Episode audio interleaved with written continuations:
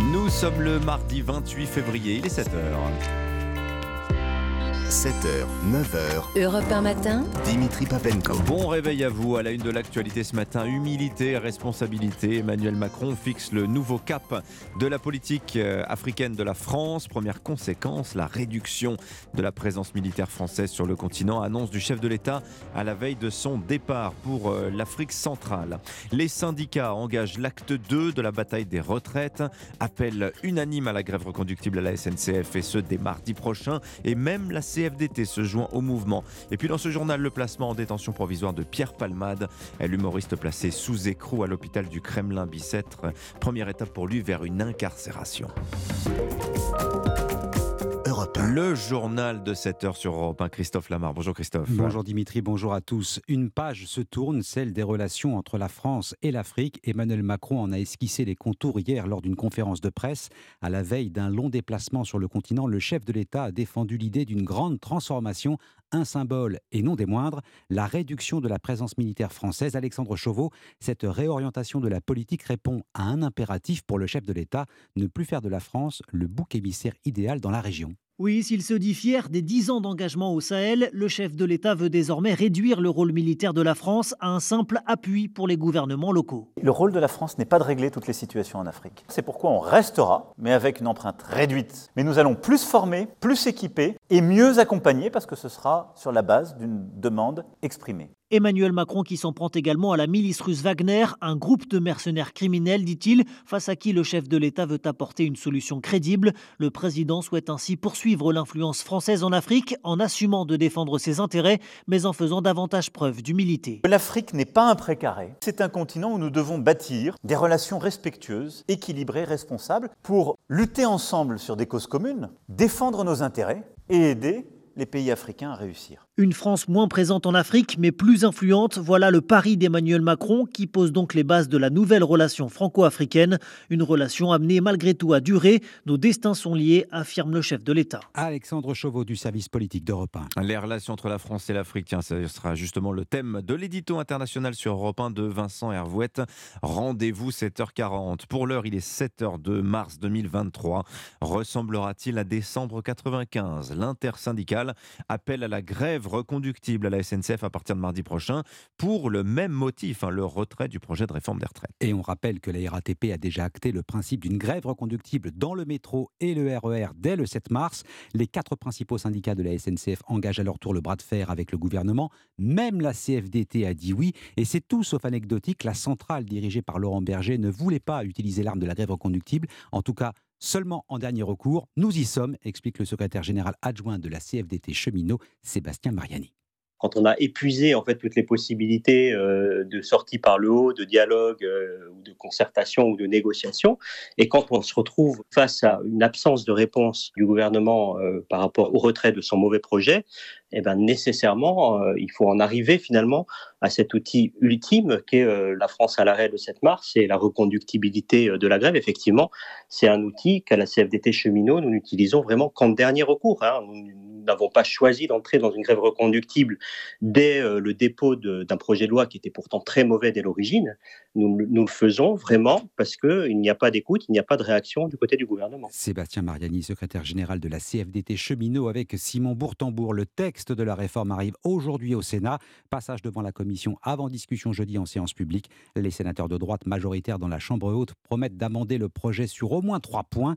Rétablissement des droits pour les mères de famille, accélération de la disparition des régimes spéciaux et amélioration du dispositif de maintien dans l'emploi des seniors. Europe 1, il est 7h04. Pierre Palmade, placé en détention préventive. L'humoriste a passé sa première nuit en prison, mais dans sa chambre d'hôpital. Ah, il a officiellement un numéro d'écrou, mais son état de santé ne, ne permet pas son transfert dans une unité de soins de la prison de Fresnes. Il est toujours en observation à l'hôpital du Kremlin-Bicêtre, mais au regard de la loi, et c'est ce que l'on va préciser avec vous, David Montagnier, Pierre Palmade est désormais indétenu. Oui, comme en détention, cette chambre d'hôpital fait office de cellule. Impossible pour lui d'en sortir. Cette pièce de 10 mètres carrés environ est gardée par des policiers 24 heures sur 24. Ces derniers sont bien sûr régulièrement relayés. L'humoriste n'est pas non plus menotté comme cela est le cas lorsqu'on est détenu en prison, en tout cas dans sa cellule. Les repas sont servis par l'hôpital comme pour les autres patients. Il ne peut recevoir personne à l'exception des médecins. Ces médecins qui peuvent donc continuer de lui administrer le traitement qu'il suit depuis l'accident qu'il a provoqué. Son AVC de ce week-end est également prise en charge et ce n'est que lorsque son état de santé sera compatible avec la détention qu'il pourra quitter l'hôpital et rejoindre un établissement pénitentiaire. Pierre Palmade pourra alors aussi être entendu par les enquêteurs dans la procédure ouverte contre lui pour détention d'images pédopornographiques. Pour l'heure, cette option n'est pas encore à l'ordre du jour. David Montagnier du service police-justice d'Europe 1. En Ukraine, la ville de Bakhmut tient toujours, mais la situation se complique pour ses défenseurs. L'aveu est signé du président Volodymyr Zelensky. L'heure n'est pas encore au pour parler de paix, Moscou salue le plan de paix proposé par la Chine, mais estime que les conditions ne sont pas réunies. Le grand ménage continue sur euh, Twitter. Le réseau social licencie 200 personnes supplémentaires depuis sa reprise en main par Elon Musk en octobre dernier. La plateforme d'échange a vu ses effectifs fondre de plus de 70%. Et puis c'est le salon de l'agriculture toute la semaine euh, à Paris. On s'intéresse ce matin sur Europe 1 aux terres agricoles françaises. Les paysans, vous allez l'entendre, ne sont pas toujours propriétaires des champs qu'ils cultivent. Et le phénomène prend même de l'ampleur selon un rapport de l'association citoyenne Terre de Liens. Il y a encore 30 ans, la majorité des exploitations appartenaient aux agriculteurs. Aujourd'hui, certains louent leurs terres à des investisseurs non agricoles. Cela représente une ferme sur dix. Margot Faudéré. Oui, ce sont des entreprises de l'agroalimentaire. C'est le cas de Fleury Michon, qui possède un élevage de porcelets, mais aussi des sociétés du luxe, comme Chanel, qui acquiert des terres pour les fleurs de ses parfums, ou encore des investisseurs étrangers, notamment chinois.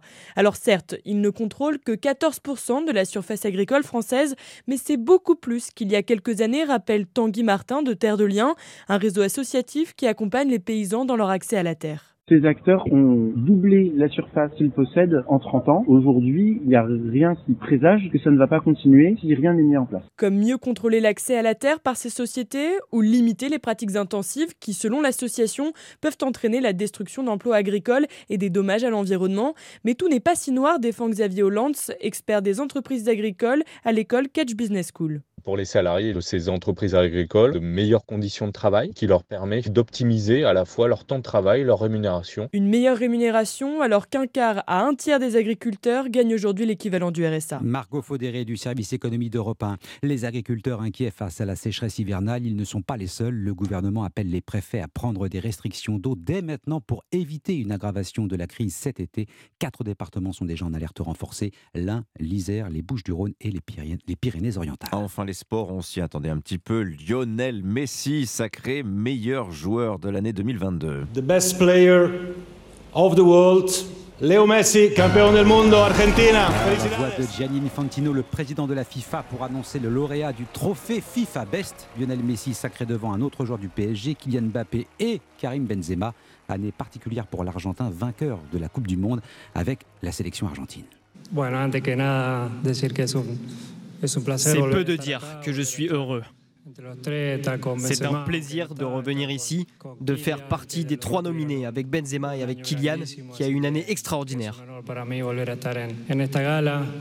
C'est un honneur de revenir à cette cérémonie et d'en être le gagnant. Cette année fut folle pour moi. J'ai enfin réalisé mon rêve après m'être tant battu, avoir tant insisté. Finalement, j'ai réussi et c'est la plus belle chose qui me soit arrivée dans ma carrière. Ça arrive à peu de joueurs et j'ai réussi, grâce à Dieu. Lionel Messi, sacré meilleur joueur de l'année 2022, propos recueillis par Cyril de la Morinerie. L'actualité du PSG, c'est aussi cette enquête pour viol ouverte à l'encontre d'Ashraf Hakimi. Le défenseur parisien est accusé d'avoir abusé sexuellement d'une jeune femme rencontrée sur un réseau social. Il l'aurait invitée à son domicile de Boulogne-Billancourt avant de l'agresser. Enfin, Noël Legrette, de plus en plus proche de la sortie, lâché par ses derniers soutiens, le président de la Fédération française de football pourrait quitter son poste ce matin à l'issue du comité exécutif prévu à 10h. je vous donne rendez-vous dans le journal de 8h. On en parlera avec Jacques Vendroux. Merci beaucoup Christophe Lamar. On vous retrouve vous à 8h30. Vous écoutez Europe un matin. Il est 7h09 à suivre l'édito écho. Oui, oui, chat GPT, l'intelligence artificielle générative qui fait décidément parler. Le maître diplomate américain Henry Kissinger vient d'y consacrer une longue tribune. Nicolas Bouzou va tout nous raconter. Ce sera à 7h20, juste après le premier invité d'Europe Matin, l'écrivain, scénariste, réalisateur Florian Zeller, au micro d'Europe 1 dans un instant. 7h, 9h. Europe 1 Matin. 7h12 sur Europe 1. Dimitri Pavlenko, vous recevez ce matin l'écrivain, scénariste et réalisateur Florian Zeller. Et eh oui, Florian Zeller, passé avec brio du théâtre au cinéma, des planches parisiennes aux collines de Hollywood, son nouveau film The Son, Le Fils, sort en salle demain mercredi. Adrien Baget l'a rencontré pour Europe 1. Bonjour Florian Zeller. Bonjour. Bienvenue sur Europe 1. Alors votre dernier film, The Son, Le Fils en français, sort en salle demain. C'est de nouveau l'adaptation au cinéma de l'une de vos pièces. Euh, après The Phaser, on s'en souvient, qui vous a valu l'Oscar du meilleur scénario adapté. Cette fois, vous abordez le sujet difficile euh, de la dépression adolescente. Nicolas, 17 ans, semble en pleine dérive. Et ses parents, divorcés, interprétés par Laura Dern et Hugh Jackman, semblent impuissants à comprendre l'origine de ce mal-être. On écoute un extrait de la bonne annonce. Qu'est-ce que tu fais là Nicolas ne va plus en cours depuis presque un mois. Je voulais te demander comment ça va. Il s'est passé quelque chose Je peux vivre avec toi Je n'ai pas été là pour lui. C'est mon petit garçon. Je peux pas le laisser tomber. Voilà, avec la très belle bande-son du film signé Hans Zimmer. Euh, après votre Oscar, Florence Zeller, vous avez dû crouler sous les propositions. Pourquoi adapter de nouveau l'une de vos pièces au cinéma et pourquoi celle-ci en particulier? En fait, c'est une décision que j'avais prise, même avant même de faire The Phaser. Je savais que si j'avais la possibilité de faire un autre film, euh, ce serait celui-là. C'est une histoire que je portais euh, depuis des années, qui venait d'un endroit personnel, mais aussi dont je savais qu'elle euh, pouvait faire écho à ce que beaucoup de gens vivent. Mmh elle parle, comme vous l'avez dit, de la dépression adolescente ou d'épisodes comme ça, de crise de fragilité psychique. Et je sais que personne n'est épargné pour soi-même ou pour les gens qui nous entourent, les gens qu'on aime. Et il y a tant de gens qui peuvent à un moment se retrouver en situation de ne plus savoir comment aider quelqu'un qu'on aime et qui découvrent, voilà, qui font l'expérience de cette impuissance et des limites aussi de, l'amour. Et il me semblait que, voilà, le cinéma pouvait explorer cette histoire-là pour partager ses émotions. Alors, il faut le dire aux auditeurs d'Europe 1, votre film est assez bouleversant. Euh, il est aussi dur, hein, vraiment sans concession. Euh, contrairement à The Phaser, là, on adopte le point de vue des parents sur euh, le fils. C'était important pour vous de ne pas trop expliquer les choses sur ce mal qui touche Nicolas. Il fallait garder une part de non-dit dans le film? En fait, non, parce que le non-dit, je crois qu'il est dans la, dans la vraie vie. Je crois qu'il y a beaucoup de culpabilité, beaucoup de, de déni autour de ces questions-là. Ça fait très peur, euh, là, disons, ce qu'on appelle la santé mentale. Mmh Et j'ai l'impression qu'on s'applique à ne pas en parler, parce que ça nous renvoie à des, à des peurs, à des culpabilités. Et c'est pour ça que je voulais raconter l'histoire du point de vue des parents, qui se trouvent devant une sorte de trou noir, qui ne savent pas du tout comment l'appréhender, un trou noir qui peut aspirer la lumière de celui qui souffre, mais de toute une famille. C'est très dur d'accompagner ces enfants quand on qui, ont des voilà qui traversent une dépression. Mmh D'autant qu'on se pose toujours la question qu'est-ce que j'ai fait de mal? Est-ce que je suis un bon père? Est-ce que je suis une bonne mère? C'est-à-dire toutes ces questions qu'on ne se poserait pas s'il s'agissait de santé physique. Bien sûr. et qui, soudain, dès qu'on touche à l'âme, nous renvoie à cet endroit très difficile et trouble de la culpabilité, de la honte, de la gêne. Et donc, c'est pour aller contre ça que je voulais regarder cette histoire sans détourner les yeux. Alors, euh, votre film, Florence Zeller, comme toute bonne tragédie, aborde des thèmes universels. Euh, la difficulté d'être parent, euh, vous l'avez dit, la culpabilité aussi d'un père face à son fils. une des scènes clés dans le film, c'est la rencontre entre Hugh Jackman et Anthony Hopkins, que l'on retrouve, qui joue donc son père, le père de Peter, dans le film. comment avez-vous pensé cette scène qui, précisons aux auditeurs d'Europe 1, n'est pas dans votre pièce? C'est une scène qui, qu'on a beaucoup aimé tourner et qui est devenue centrale dans l'histoire du film, où Hugh Jackman, qui est donc le père, confronte son propre père, euh, joué par Anthony Hopkins. C'est ce qui m'importait, c'est de, à travers cette scène, de rappeler ou d'explorer plutôt ces, schémas familiaux que l'on répète, ou les traumatismes, ou le cycle d'une génération à l'autre. Euh, mhm. ce qu'on passe à la génération d'après ou, ce qu'on ce qu'on résout pour soi-même. Et mais de le faire avec Anthony Hopkins, qui est pour moi le plus grand acteur du monde. Euh, après The Phaser, il y a tellement de gens qui sont venus me voir en me disant mais est-ce qu'il va bien? Parce qu'il avait incarné ce personnage qui traversait une démence sénile.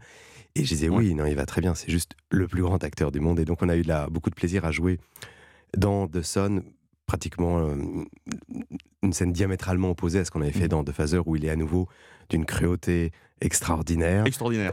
monstrueuse et savoureuse à la fois. Et il est vraiment l'homme qui maîtrise la situation. Et on comprend en fait que ce père, Hugh mmh Jackman, est aussi un fils comme on l'est tous, et on est tous un fils ou une fille pour toujours par ailleurs, et on doit voilà faire avec l'héritage qu'on reçoit. Et bien, bien souvent, on essaie de faire différemment de ses parents, on essaie de faire mieux, on essaie et on se surprend sans le sans l'avoir prévu à, à dire les phrases que nos propres parents nous disaient, à répéter des schémas. Et c'est un peu la trajectoire de ce mmh. personnage et c'est un peu la réflexion de, de, ce film. Oui, voilà, vivre aussi avec ses, avec ses regrets. Euh, Hugh Jackman est assez bouleversant dans le film. Il porte vraiment le film sur ses épaules. Euh, comment s'est passée votre rencontre avec lui? Ça s'est passé d'une façon un peu étonnante. C'est la première fois que ça m'arrive ainsi. C'est que c'est lui qui m'a contacté. Il m'a écrit une lettre en me disant que si j'avais pas trouvé mon acteur, il me demandait d'avoir 10 minutes euh, pour m'expliquer pourquoi il devait être ce personnage-là.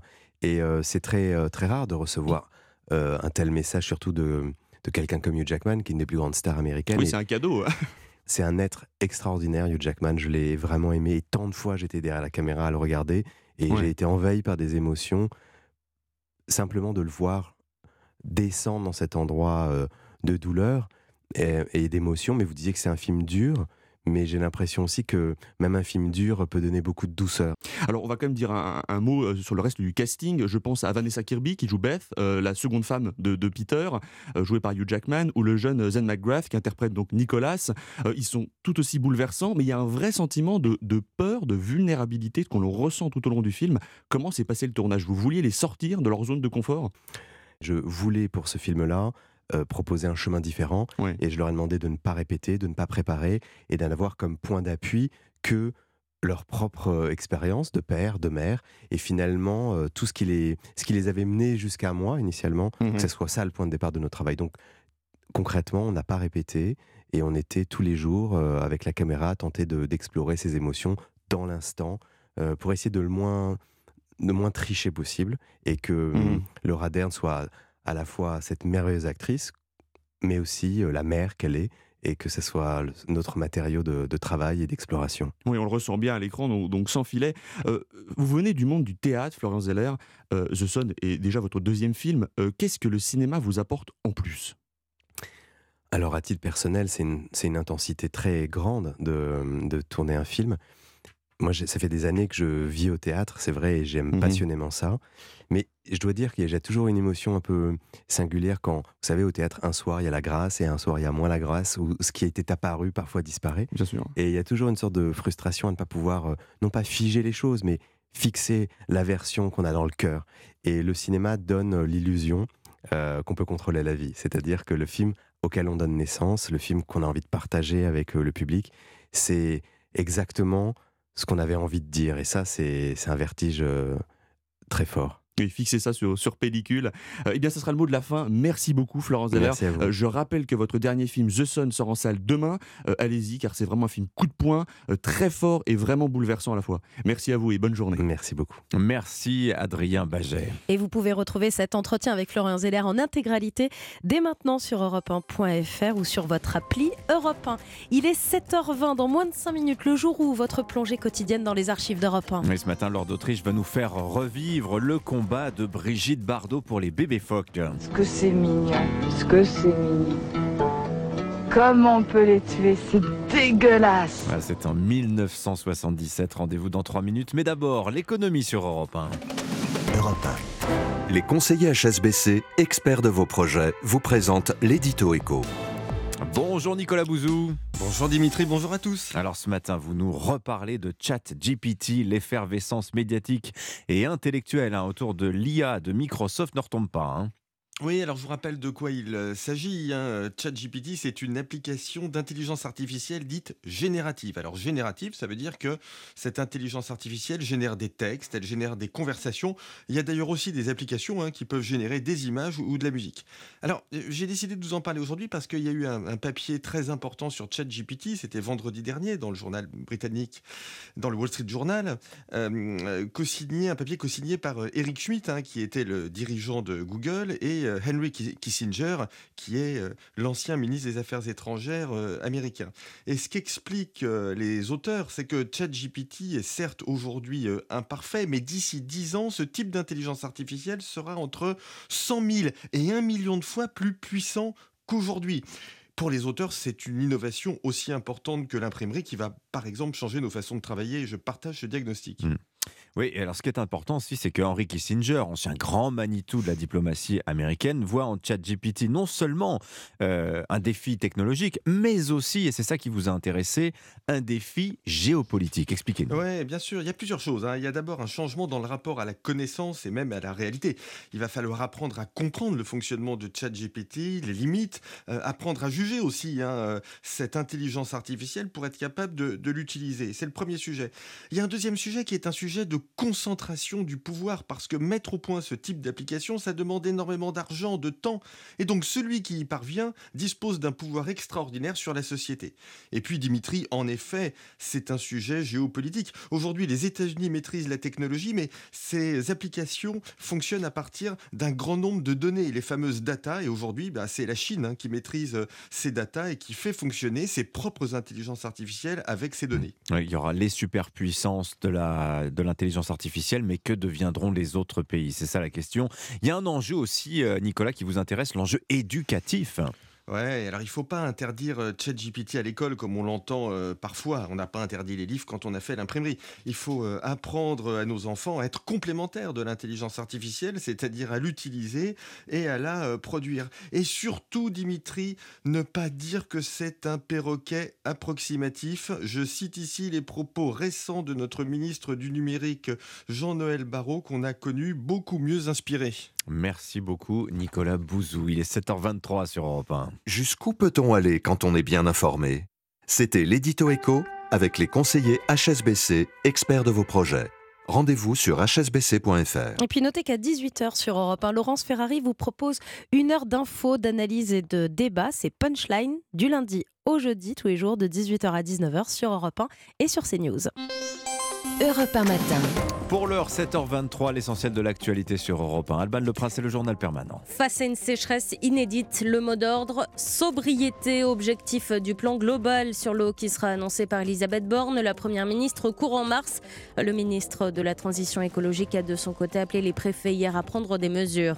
Avant sa tournée en Afrique centrale, les contours de la politique française qu'Emmanuel Macron souhaite mener dévoilés hier.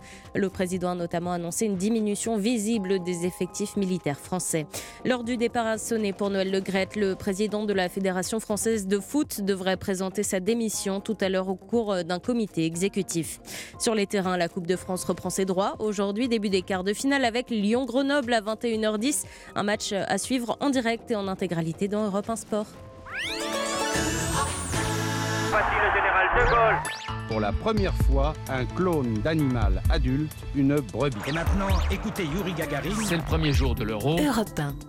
7h24, c'est l'heure du jour où sur Europe 1, votre plongée quotidienne dans la boîte à souvenirs. Bonjour Lord d'Autriche. Bonjour Dimitri, bonjour à tous. Il y a 40 ans, le 28 février 1983, l'Union européenne interdit l'importation de fourrure de bébé phoque. C'est l'aboutissement d'un combat personnel pour Brigitte Bardot. Vous revenez lors sur ce jour de 1977 où l'actrice se rend sur la banquise pour défendre cette cause. Oui, Brigitte Bardot part défendre les bébés phoques massacrés dont les chasseurs récupèrent la fourrure L'actrice a alors 43 ans. En ce jour de mars 1977, elle est au Canada, dans la ville de Blanc-Sablon, et est interviewée par Europe 1. Depuis plusieurs années, je suis horrifiée de ce qui se passe avec le massacre des bébés phoques. Et c'est pas en restant dans mon salon boulevard Lannes que je vais arranger quelque chose. Est-ce qu'on vous a dit que ce que vous faites là est très dangereux? Bon, faut pas exagérer, c'est pas très dangereux. Disons que on ne le fait pas dans des conditions très faciles. Il y a des mercenaires qui ont été payés par le gouvernement canadien pour nous empêcher d'aller sur la banquise. Ça fait 15 ans à l'époque que Brigitte Bardot défend la cause animale, mais là, elle vit en quelque sorte sa première croisade, accompagnée d'un ami, l'écologiste Franz Weber. Sur la banquise, Brigitte Bardot répond aux journalistes, mais des chasseurs hostiles se sont cachés parmi eux, et ce chasseur raconte comment il tue des bébés phoques. On prend des fusils ou bien des bâtons. Vous frappez sur la tête du bébé phoque. Du bébé phoque, oui. Après, on, on, on, enlève la peau, puis la, viande, la carcasse, hein. On laisse ça sur la glace. La carcasse, on la laisse sur la glace, dit ce chasseur. Et le plus dur, c'est que souvent l'animal est encore vivant. Alors quelques années plus tôt, lors, euh, il y avait 10 millions de phoques dans le monde, hein, 10 millions. En 77, les experts ne recensent plus que 800 000. Oui, et lors de ce voyage, quelqu'un propose de montrer à Brigitte Bardot le corps d'un animal dépecé dans un sac en plastique, et Brigitte Bardot craque. Je suis écœurée. Moi, Brigitte Bardot, je vous le dis franchement, il y a des manifestations partout, à Londres, en, Italie, en Allemagne, en France, pour dire Canadiens assassins. Le Canada va perdre beaucoup de son tourisme parce que les gens n'auront plus envie de venir ici. Six ans plus tard, donc le 28 février 83, l'Union européenne interdira l'importation de fourrure de bébés phoques. Le massacre reprendra pourtant en 2005. Brigitte Bardot repart à ce moment-là au combat et en 2007, la Commission européenne votera un embargo total sur les produits provenant des phoques. Merci beaucoup, Lord d'Autriche, pour ce bain de mémoire grâce aux archives sonores d'Europe 1. Et je vous rappelle qu'à 8h15, Renaud Muselier, l'invité d'Europe 1 matin, il répondra aux questions de Sonia Mabrouk. Le président du conseil régional de PACA, allié d'Emmanuel Macron dans une région dominée par euh, la droite, en première ligne sur la question migratoire, sur la sécheresse aussi. Beaucoup de sujets à passer en revue avec Renaud Muselier. Le journal de 7h30 arrive dans un instant vous entendrez le dépit de Michel Saran. Le grand chef toulousain fait partie des rétrogradés du guide Michelin cette année. Europe 1 matin, 7h, 9h.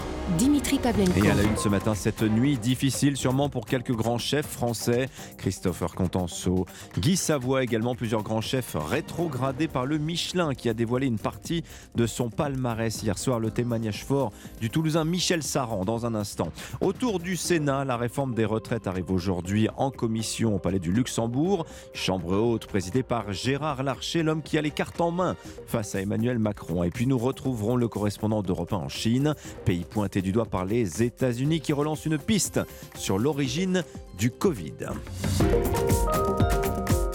Le journal Roman Bonjour Roman. Bonjour à tous. C'est une déflagration dans une carrière. Perdre sa troisième étoile au Michelin. Hier, Guy Savoie faisait encore partie du cercle très fermé des chefs aux trois macarons. Il n'en aura désormais plus que deux pour son restaurant à la Monnaie de Paris, considéré comme l'un des meilleurs au monde. Une décision annoncée hier par le Guide Rouge qui a aussi rétrogradé Christopher Coutenceau et Michel Saran. Le chef toulousain n'affichera plus qu'une seule étoile pour son établissement. Un enjeu économique, mais aussi le travail d'une vie Écoutez son émotion. Je ne vous cache pas que j'ai eu des moments de, grande solitude, des moments d'immense tristesse. Euh, c'est curieux de faire une annonce. Euh, les années passées, c'était pas comme ça. On fait pas le, le baisse sur les étoiles qu'on enlève. Ça, je trouve que c'est un peu montrer les, mauvais élèves. C'est un peu irrespectueux pour le travail que l'on fait. Je vais regarder de plus près en me disant bon, où est-ce qu'on a pu pêcher? Pas non plus envie d'aller me mettre à genoux pour essayer de comprendre ce qui s'est passé. Quand on a une maison comme, comme les nôtres, c'est beaucoup de pression. Ça fait 20 ans que j'avais deux étoiles et j'aime le métier que je fais. Mais quand vous avez une, une, un coup de massue comme ça, ça, ouf, ça fait mal. Voilà l'émotion du chef toulousain Michel Saran. Il répondait à Inès Zegloul pour Europe 1. À noter que le guide Michelin dévoilera son palmarès complet lundi prochain à Strasbourg. 7h32 sur Europe 1. Même la CFDT cheminot se convertit à la grève reconductible. Le syndicat a rejoint hier l'appel lancé par euh, les autres syndicats de la SNCF. Oui, blocage annoncé dès mardi prochain, le 7 mars. Le mouvement contre la réforme des retraites se durcit. Alors que le texte arrive aujourd'hui au Sénat, la Chambre haute promet toutefois de ne pas rejouer le chaos de l'Assemblée nationale une institution présidée par Gérard Larcher, membre des Républicains. Alexandre Chauveau, c'est donc avec lui qu'Emmanuel Macron devra désormais négocier. Oui, et le président du Sénat a pris une toute autre importance depuis la majorité relative à l'Assemblée. La Chambre haute, majoritairement à droite, représente désormais un interlocuteur majeur, si ce n'est privilégié pour l'exécutif. Le gouvernement y a par exemple présenté avant l'Assemblée son texte sur les énergies renouvelables et devrait en faire de même avec le projet de loi immigration. Une attention marquée qui illustre le réchauffement de la relation entre Emmanuel Macron et Gérard Larcher. Les deux hommes, aux personnalités éloignées, se voient désormais tous les deux mois, un tête-à-tête dont le président du Sénat n'avait pas les honneurs lors du précédent quinquennat. Il faut dire que le deuxième personnage de l'État détient plusieurs clés qui manquent à Emmanuel Macron. Impossible de faire passer un texte sans sa majorité au Sénat, ni d'envisager sans lui la réforme des institutions à laquelle le chef de l'État travaille. Gérard Larcher compte et Emmanuel Macron le sait, d'autant que le président du Sénat devrait être réélu réélu à son poste en septembre. Son mandat courrait alors jusqu'en 2029, un symbole quand celui du locataire de l'Élysée s'arrêtera en 2027. Alexandre Chauveau du service politique d'Europe 1. La Chine rejette à nouveau les accusations des États-Unis. Cette fois, c'est à propos de l'origine du Covid. Le gouvernement américain relance la piste d'une fuite dans un laboratoire de Wuhan. Un rapport classé secret qui a fait réagir Pékin. Le correspondant d'Europe 1 en Chine, Sébastien Lebelzik. Ce rapport de la Direction nationale du renseignement américain relance la polémique sur les origines du Covid-19, alors même que les autorités chinoises affirment que la page de la pandémie est tournée. Selon ce nouveau rapport fourni à la Maison-Blanche et au Congrès américain, l'hypothèse d'une fuite de laboratoire à Wuhan ne doit pas être écartée. Une manœuvre politique, accuse Mao Ning, porte-parole du ministère chinois des Affaires étrangères. Les origines du Covid-19 constituent une question scientifique qui ne doit pas être politisée. La Chine a toujours soutenu et participé au traçage scientifique mondial. La piste d'une fuite de laboratoire est hautement improbable. Depuis deux ans, aucune mission d'enquête indépendante n'est venue en Chine, mais la communauté scientifique estime pourtant qu'il est crucial de connaître les origines de cette pandémie. Mi-février, le patron de l'OMS s'était engagé à tout faire pour obtenir une réponse sur les origines du Covid-19, signe que malgré la ferme opposition de la Chine, l'enquête n'est pas terminé. Pékin, Sébastien Lebelzik, Europe 1. 7h35, c'est un sujet qui concerne 7 Français sur 10, autrement dit tous ceux qui portent des lunettes, vous, moi, Dimitri. Mhm. Dans ce cas, le passage chez l'opticien est obligatoire, vous le savez, sauf qu'il y en a de moins en moins, et je ne vous parle même pas des communes rurales, d'où l'idée d'une opticienne, Julie Chalençon, elle s'appelle, c'est son nom, pardon, elle a créé un magasin ambulant qui sillonne les villages de la Loire, où vivent des patients isolés et souvent âgés. Pour Europe 1 et vous, notre correspondant Jean-Luc Boujon a retrouvé le camion tout près de Saint-Étienne. Bonjour, vous allez bien? Moi je veux bien, mais mes lunettes sont un peu tordues. Venez, je vous laisse rentrer. Installez-vous juste ici.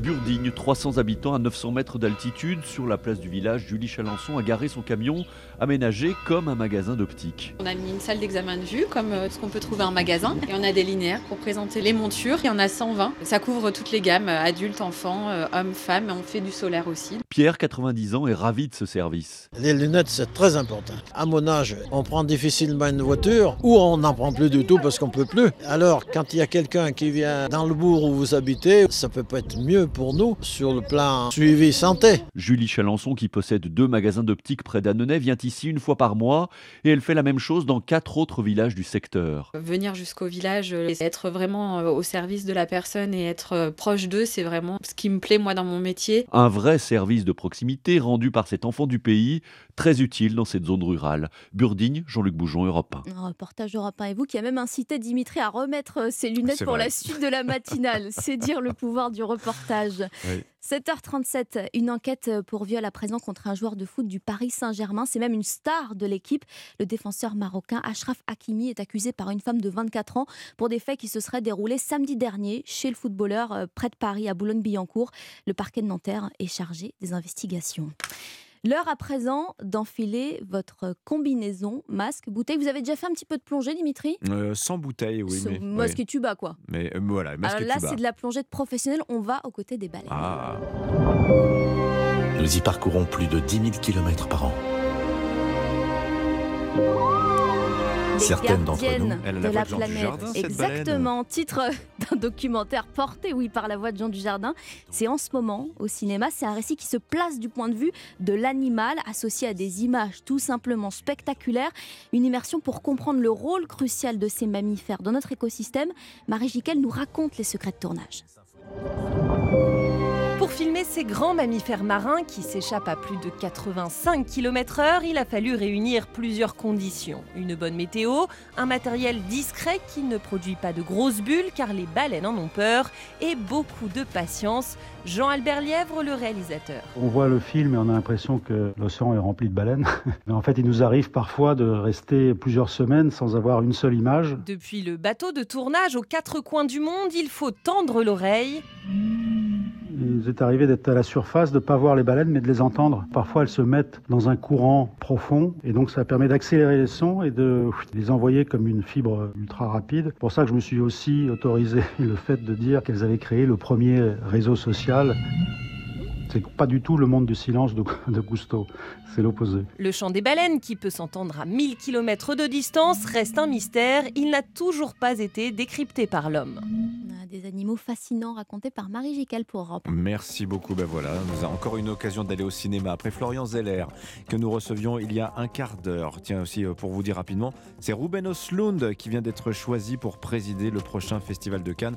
C'est son film Sans filtre, absolument ah oui. dingue. Incroyable le film. Si vous ne l'avez pas vu, courez le voir. Dans un instant sur Europe 1, l'édito politique avec Le Figaro. Est-ce que la droite va retrouver le Nord au Sénat? Réponse dès aujourd'hui avec le début de l'examen du projet de loi sur les retraites. On va en parler avec Alexis Brézet à 7h53. Et puis dans un instant, le Club Culture d'Europe 1 matin. On parlera entre autres du retour d'Alix en BD. Il est 7h39. Détails sur carrefour.fr. 7h-9h. Europe 1 matin. 7h42 sur Europe 1, Dimitri Pavlenko. Dans un instant, le Club Culture d'Europe 1 matin. Sébastien Bordenave pour la bande dessinée du jour avec euh, un retour aujourd'hui. hein. Oui, venez Dimitri, on va faire une course de chars dans le grand cirque de Thessalonique en Macédoine sous l'Empire romain. C'est que de la BD, hein, je vous rassure. Ah, je suis parti avec vous, ça y est, vous m'avez emporté. Caroline Speller, le Oui. jeu vidéo de la semaine. Bonjour Caroline. Bonjour Dimitri. Bah, c'est aussi un peu un retour, sauf qu'ici on est dans l'espace avec une licence culte Metroid. Mais d'abord, euh, Vincent Hervouette pour l'édito international sur Europe 1. Vincent, bonjour à vous.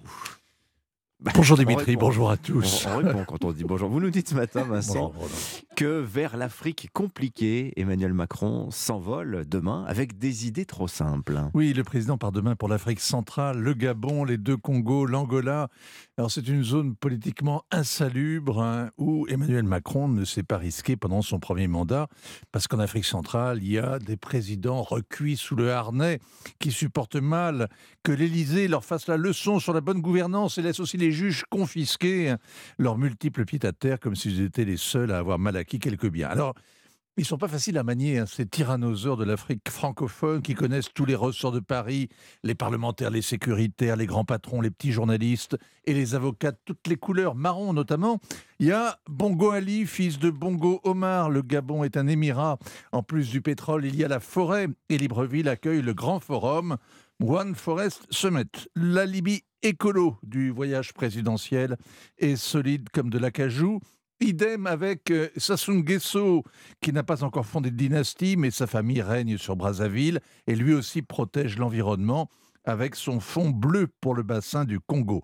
Il y a l'immense Congo-Kinshasa en proie aux convulsions dans l'Est et Emmanuel Macron ne demande qu'à servir de médiateur avec euh, le Rwanda, ce genre de rêve africain qui se termine en général euh, en sanglots de l'homme blanc. Il y a enfin l'Angola. Dernière escale, il est temps de faire ami-ami 15 ans après l'Angola Guette qui avait envoyé derrière les barreaux tous les amis du régime à Paris. Voilà le programme, l'Afrique noire, pour oublier les déceptions qu'ont infligées l'Allemagne et l'Union européenne, la Russie et l'Amérique aussi, le Sahel et le Pacifique. J'oubliais le Maroc et l'Algérie qui ont rappelé chacun leur ambassadeur. C'est un record de se chamailler avec les deux à la fois. Alors d'où le grand discours, Vincent, du président hier sur l'avenir de la politique française en Afrique. Il n'y a jamais de petit discours sur l'Afrique. Il faut toujours l'emphase, la culpabilité, dénoncer la France-Afrique. Emmanuel Macron a sabordé le dernier sommet Afrique-France sans trop réaliser que les chefs d'État qui l'ennuient vont chaque année à Pékin pour le sommet Chine-Afrique, à Washington pour le sommet Amérique-Afrique, à Istanbul pour le partenariat turco-africain. Ce qui a réveillé l'Élysée, c'est la musique de Wagner, évidemment. C'est d'avoir été supplanté par les Russes en Centrafrique, au Mali, au Burkina. C'est de mesurer combien la France s'est rendue détestable même là où elle a été le plus généreuse. Oui, le président a annoncé Là. notamment une baisse des effectifs militaires, Vincent. Oui, l'heure est à la modestie, c'est le président qui le dit, il s'y connaît, on est champion du monde de l'humilité, les militaires seront moins visibles, c'est-à-dire moins visés et moins nombreux. S'ils gardent leur base auxquelles ils tenaient beaucoup, il faudra les partager avec les soldats africains qui viendront s'y former ou s'y distraire, les camps devenant des sortes de campus peut-être, on va savoir, euh, défense de rire. La mutualisation, on connaît, on s'y essaie depuis 1997 et on a vite touché les limites de l'exercice. En réalité, la- l'armée était pratiquement la seule à encore euh, s'impliquer en Afrique. Elle va ma- maintenant payer les fruits amers de l'opération Barkhane. La France sait-elle encore y faire dans son ancien précaré Pardon, sa zone d'influence naturelle depuis les indépendances. On en parlera tout à l'heure, on prolongera cette conversation africaine dans le club de la presse européen à 8h40. Signature européen, Vincent Hervouette. Merci beaucoup Vincent, il est 7h46. Europe matin. Allez, la bande dessinée avec vous, Sébastien Bordenève, pour ouvrir ce club culture européen matin. Ce matin, un classique un nouvel album de bande dessinée avec un personnage qui a quand même 75 ans. Oui, et je vous jure qu'il ne les fait pas. Hein. Pas de cheveux blancs, euh, déjà des cheveux, c'est énervant. en plus, il est grave gaulé, des muscles fins et superbement dessinés, le regard intense, blond comme les blés. C'est pas pour rien s'il a longtemps été considéré, à tort ou à raison, comme une icône homo-érotique efficace. Je vous parle d'un ancien esclave d'origine gauloise adopté par un riche romain, c'est Alix. Alors le personnage d'Alix va être publié pour la première fois dans le journal de Tintin, pardon, en 1948, il est né de l'esprit pointilleux et réaliste d'un maître de la BD appelé Jacques Martin. rien à voir. Hein. Rien à voir avec le monsieur qui demandait aux enfants Tu la trouves comment, Nana Mouskouri? Ce Jacques Martin-là est dessinateur, auteur, il va être avec Hergé et Jacobs de Black et Mortimer, l'un des papes de la ligne claire, un dessin sobre, rigoureux et sans chichi. Et donc, nouvel album d'Alix, ça vient de sortir, vous l'avez apporté, il s'appelle La Reine des Amazones. Rien à voir avec Jeff Bezos, hein. les Amazones, c'est les célèbres femmes guerrières mythologiques qui vivaient sur les rives de la mer Noire. Là, la BD se passe en Macédoine, occupée par les Romains. Tout commence par une course de chars. Alix et Delia se défient. Delia, c'est la leaduse des Amazones. Elle se bat pour que ses guerrières s'affranchissent de la présence des hommes. Vous la sentez, l'influence post-MeToo Eh bien, pas du tout. Le scénario est respectueux des contextes historiques, documenté comme il faut, avec même ce qu'il faut de fantaisie. Et puis, Dimitri, je ne sais pas si ça se dit, mais en plus, elle est pas chère cette BD. 12,50 euros. Ah oui, le premier roman graphique, c'est 20, 30, 30 euros. Alix, c'est plus de 25 millions d'exemplaires vendus dans plus de 15 langues, dont le latin. C'est très chic de lire une BD en latin. Des albums d'Alix, il y en a eu plus de 120. Il faut dire qu'ils ont fait des sagas. L'enfance d'Alix, ça s'appelle Alix Origine. Alix Vieux, ça s'appelait Alix Senator. Ils ont même imaginé qu'il faisait des voyages. Ça a donné la série Les Voyages d'Alix. Là, c'est un vrai album d'Alix très réussi. Et il y en a un à qui ça doit forcément faire plaisir. C'est Jacques Martin lui-même, pas le monsieur de Nana Mouskouri. Avant de nous quitter en 2010, dans la revue Lire, il avait déclaré qu'il aimerait que Alix, son personnage, lui survive et fête un jour ses 100 ans. Eh ben c'est bien parti, le dernier album d'Alix, scénario Valérie Mangin, dessin de Chris Millian. Bravo à eux, c'est La Reine des Amazones, publié chez Casterman. Et c'est le 40e tome touron de la série Alix, la série d'origine palestine. voilà. On peut commencer par celui-ci, même ah si on ne connaît pas les anciens. totalement. D'ailleurs, c'est ce que j'ai fait. Merci Sébastien Bordonave. Caroline Speller, alors une autre vieille gloire au rayon jeux vidéo, sortie ces jours-ci sur Nintendo Switch de Metroid Prime Remastered. Alors, comme son nom l'indique, c'est une rénovation d'un titre sorti il y a 20 ans sur une autre console de Nintendo, la GameCube. La licence Metroid, alors pour beaucoup de joueurs, c'est aussi culte que Mario ou Zelda. Hein. Oui, et mais pour revenir aux origines de la série, il faut se poser fin des années 80. Nintendo révolutionne le jeu vidéo avec sa console de salon, la NES, avec des hits comme Super Mario Bros ou The Legend of Zelda, mais la firme japonaise veut attirer un public plus adulte avec Metroid. Derrière ces sons 8 bits se dévoile un jeu de science-fiction oppressant inspiré d'Alien de Ridley Scott. Et si Metroid est considéré comme novateur, c'est parce qu'il a inventé un genre, le jeu d'action-aventure en 2D qui mélange plateforme, jeu de tir et exploration. C'est aussi le premier jeu qui nous permet d'incarner une héroïne forte, Samus Aran, et ça 10 ans avant Lara Croft. Sauf qu'il fallait finir le jeu pour le découvrir, car on contrôle un chasseur de primes humanoïde dans une armure qui doit éradiquer la menace alien, les pirates de l'espace. Et donc Metroid Prime Remastered lui sort en 2002. Reprenons les fondations de, la licence Metroid. Alors le remaster sort cette année, mais le Metroid Prime de 2002, alors reprend oui et non les fondations de la licence, parce qu'avec l'arrivée au milieu des années 90 de la 3D dans les jeux vidéo, Metroid Prime est donc en 3D et dans un genre totalement inattendu, le FPS, le jeu de tir à la première personne. Et cette fabuleuse musique et les mécaniques du jeu qui mixent énigmes et FPS labyrinthiques sont devenus aussi cultes. Alors notre aventure se passe à travers le masque de notre héroïne, mais comme les premiers jeux, on erre seul dans les couloirs sombres, on affronte les pirates de l'espace avec notre canon à bras, on utilise nos fameuses habilités comme se mettre en boule pour se faufiler dans les passages étroits. Metroid Prime est oui, un ovni à l'opposé de l'image colorée et familiale de Nintendo. Mmh, Son remaster Switch nous offre une refonte totale en HD de ses environnements, de ses sons, et nous prouve que parmi les princesses Nintendo, Samus Aran est une reine indémodable. Voilà, et sans robe, sans jupe, avec une armure qui fait très peur. Et tellement badass. Metroid Prime Remastered donc sur Nintendo Switch. Merci Caroline Speller, merci Sébastien. Merci à tous les trois. À demain pour de nouvelles découvertes sur Europe 1. Il est 7h51. Europe 1 matin. Le journal permanent sur Europe 1. Euh, Alban Le Prince. La réforme des retraites, les sénateurs entrent en piste. Aujourd'hui, le texte arrive en commission et le Palais du Luxembourg compte bien donner une autre image des débats. La majorité de droite entend compléter le texte du gouvernement avec ses propositions. Emmanuel Macron est attendu aujourd'hui dans un collège de Jarnac en Charente. Selon l'Elysée, le président doit faire une annonce décisive pour éradiquer le papillomavirus, responsable de 30 000 lésions précancéreuses du col de l'utérus chaque année. La fin de l'ère Le Gret, le président de la Fédération française de foot, devrait présenter sa démission ce matin au cours d'un comité exécutif. Et puis on connaît ce matin le nom du prochain président du jury du Festival de Cannes prévu du 16 au 27 mai.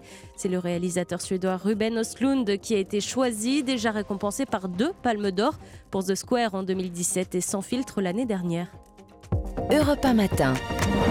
7h, 9h, Dimitri Pavlenko. Place à l'édito politique sur Europe 1 avec Le Figaro. Bonjour Alexis Brézet. Bonjour Dimitri, bonjour à tous. Après son passage à l'Assemblée, la réforme des retraites arrive aujourd'hui au Sénat. Examen d'abord en commission, puis à partir de jeudi en séance plénière. Allons-nous, Alexis, assister à une redite du peu glorieux spectacle hein, que nous ont donné les députés au Palais Bourbon? Non, non, fort heureusement. Euh, non, tout d'abord parce que les glapissements, les invectives, les bousculades ne sont pas le genre de beauté de la Haute Assemblée.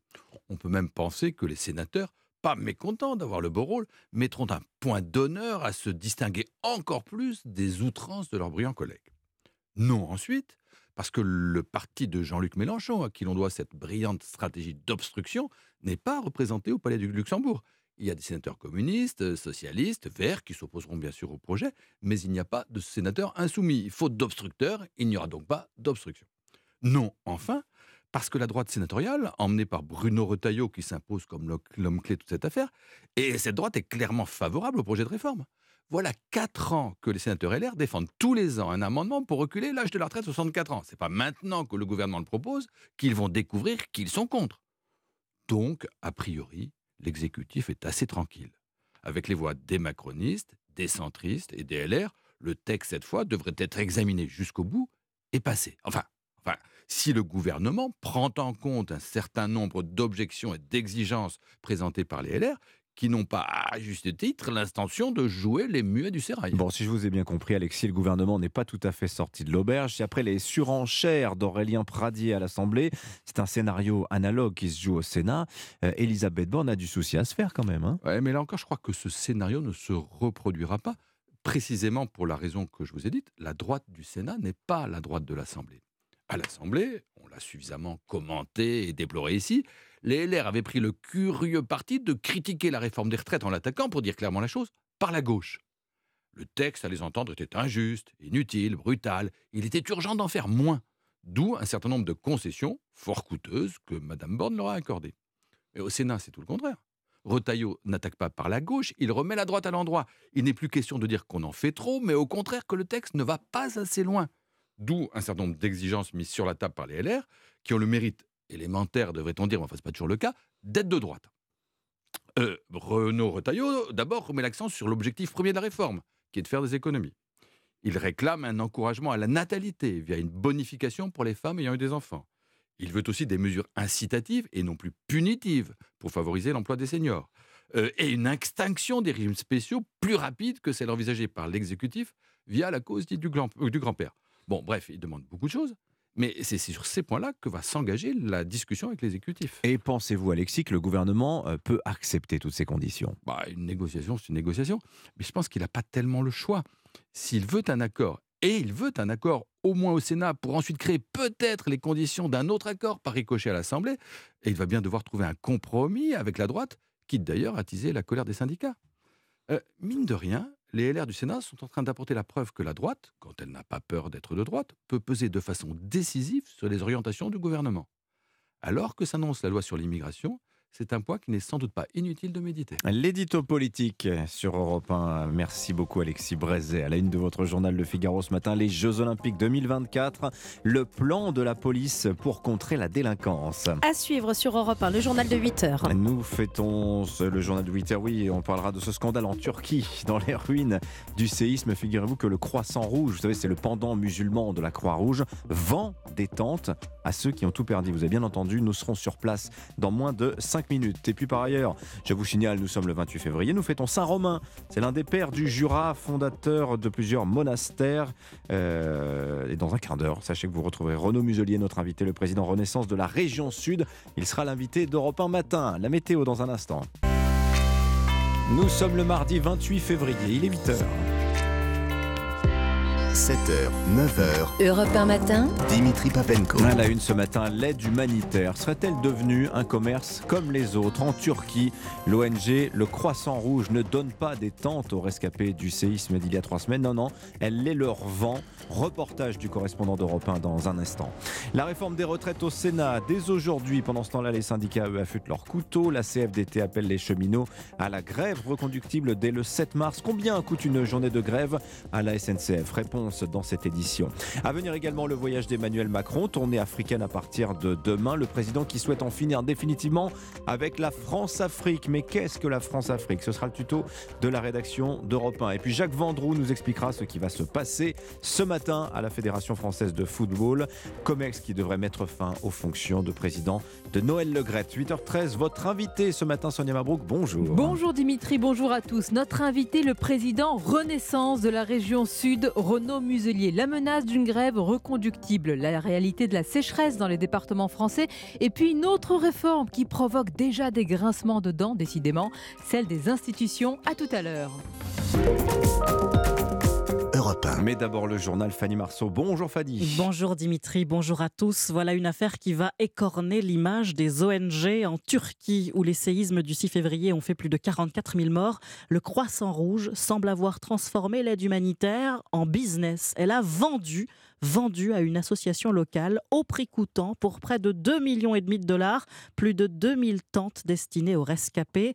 Ces tentes, ce sont pourtant les seuls remparts contre l'hiver, une fine toile d'intimité pour des milliers de survivants et elles sont de plus en plus difficiles à trouver. Le reportage du correspondant d'Europe 1 en Turquie, Rémi Trio. C'est le seul abri des rescapés au milieu des ruines. Des tentes plantées dans les parcs de la ville, loin des immeubles qui menacent de s'écrouler. Responsable d'une équipe de volontaires, Younous n'en a plus aucune en stock. Le mot que je déteste le plus est devenu non, parce que tout le monde veut une tente et je suis obligé de leur répondre non. Nejati, un sinistré, a vécu avec sa femme les premiers jours après le séisme dans des conditions difficiles. Nous étions 35 dans une pièce, sans eau, sans toilette. Est-ce qu'il nous reste la moindre confiance dans l'État ou les politiciens? Non. Dans un village des alentours, la maison de Chazillé s'est effondrée. Les murs se sont écroulés, on ne peut pas rentrer chez nous. Son mari, Mehmet, 70 ans, agriculteur à la retraite, a eu du mal à leur trouver des tentes.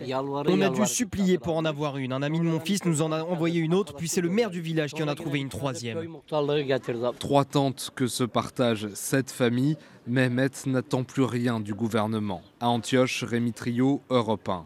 Et hier, rare aveu d'échec du président turc Recep Tayyip Erdogan a demandé pardon aux rescapés pour le retard des secours après les séismes du 6 février dernier.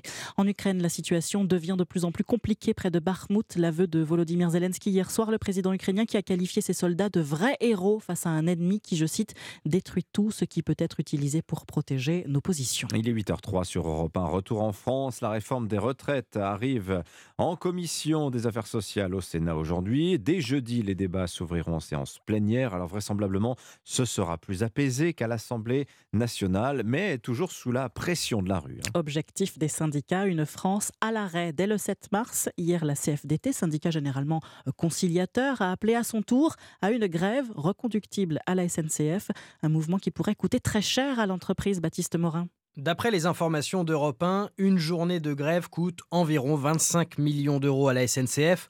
C'est assez logique, une mobilisation, ce sont des billets qu'il faut rembourser, voire même des compensations qu'il faut verser. On l'a vu lors de la grève des contrôleurs en fin d'année dernière. Certains observateurs bien informés comparent même le coût d'une journée de grève à la SNCF à celui d'une rame de TGV. Tout compris, c'est un budget de l'ordre de 30 millions d'euros, d'où une formule qu'on peut entendre à la SNCF. Une journée de grève, c'est une rame de TGV qui disparaît. Et lorsque le mouvement s'éternise, le coût a tendance à grimper de manière exponentielle Prenez les 17 jours de grève fin 2019 pour s'opposer, déjà à l'époque, à une réforme des retraites. Ces 17 jours avaient coûté 1 milliard d'euros à la SNCF. Baptiste Morin, chef du service économie d'Europe 1. Emmanuel Macron, lui, est attendu à Libreville, au Gabon, demain. Première escale de sa tournée africaine. Hier, le chef de l'État a posé les bases d'une nouvelle relation avec l'Afrique de l'Ouest. Moins de militaires, plus de formation et d'équipement et une loi pour encadrer la restitution des œuvres d'art aux pays qui le demanderont. Objectif, être moins présent mais plus influent. La France n'a plus de précaré en Afrique. Elle a des devoirs, des intérêts des amitiés qu'elle veut bâtir, poursuivre, renforcer, pour mener des politiques solides dans chacun des domaines que vous représentez ici. Je n'ai pour ma part aucune nostalgie vis-à-vis de la France-Afrique, mais je ne veux pas laisser une absence ou un vide derrière elle. La France-Afrique, un terme qui raconte une partie de l'histoire des liens complexes entre Paris et ses anciennes colonies. Mais de quoi parle-t-on exactement? C'est le tuto de la rédaction d'Europe 1, il est signé Marc Messier. C'est en 1945 qu'un journaliste de l'Aurore invente le néologisme France-Afrique. L'idée d'un Commonwealth à la française. Félix Houphouët-Boigny reprendra l'expression avant de devenir le premier président de la Côte d'Ivoire indépendante et le premier gardien du précaré français en Afrique. Les Sédar Sangor, Bongo et Autreya Dema le suivront dans les pas feutrés d'un Jacques Focard, faiseur de roi du général de Gaulle, artisan du franc CFA et installateur des troupes françaises dans les anciennes colonies. L'époque d'une vraie politique française en Afrique, regretteront certains. Un système mafieux, dénonceront les autres. Le pétrole et les biens mal acquis, les valises de billets, les élections truquées, les putschs, les maçons et les barbouzes. 60 ans plus tard, les vieux crocodiles sont tous morts, mais on palabre toujours sur la France-Afrique. Marc Messier. Le tuto de la rédaction d'Europe 1 avec la voix inimitable de Marc Messier. La notice de l'info tous les matins dans votre journal de 8 heures. L'Afrique, terre de ressources pour Total Energy, notamment en Tanzanie et en Ouganda, où le pétrolier français mène le forage d'environ 400 puits. Projet dont 6 ONG réclament la suspension. Le tribunal de Paris doit se prononcer aujourd'hui. 8h06, un coup dur pour plusieurs grands chefs à une semaine de la sortie du palmarès 2023 du guide Michelin. Euh, plusieurs étoilés, justement, perdent une étoile. Oui, euh, Christophe Coutenceau, Michel Saran ou encore Guy Savoie, ce dernier qui a pourtant été élu meilleur chef au monde pour la sixième fois d'affilée. C'était en novembre dernier. D'une grande table à une grande frite. Dimitri, est-ce que vous aimez les potatoes? Euh, Celle du McDonald's? Ah bah oui. Oui, j'aime beaucoup. Imitable. Eh bien, il va falloir vous en passer quelques semaines. Figurez-vous que dès le 7 mars, McDonald's va les remplacer par des frites de légumes. Petite révolution dans les menus. Est-ce que les clients se laisseront séduire? Delphine Shields euh, est allée à leur rencontre pour Europe 1. Je vais prendre un double cheese avec un croque McDo. À la place des quartiers de potatoes, bientôt des frites de carottes, de betteraves et de panais origine Haute-France. Trois légumes retenus sur les 12 testés par McDo. La chaîne s'adapte aux tendances, comme en témoigne Margot, 21 ans. J'en mange souvent, même dans les restos, euh, frites de légumes. Ouais, ça me tente. McDo met en avant la qualité nutritionnelle de son innovation, mais la farandole de légumes ne convainc pas Martins. Ça reste des légumes qui sont en fait frits donc quoi qu'il arrive, on a des graisses saturées de partout et quand on va à McDo, on sait ce qu'on mange en fait. On n'est pas vraiment là pour manger sain. S'ils veulent faire du végétal et des trucs comme ça, ils pourraient faire des burgers végétaux, ce serait quand même plus intéressant. Émile aussi a quelques réticences. La potatoes, ça reste quand même une institution. Euh. Du coup, je sais pas comment ça va se passer, mais j'espère qu'ils vont quand même garder euh, l'option potatoes euh, pommes de terre. Qu'il sera sur l'opération légumes est prévu pour 3 à 4 semaines seulement et s'il n'y a plus de potatoes, il y a toujours l'option bonne vieille frite. Un reportage de Delphine Shields. Alors comment vont réagir les concurrents KFC, Burger King, Big Fernand?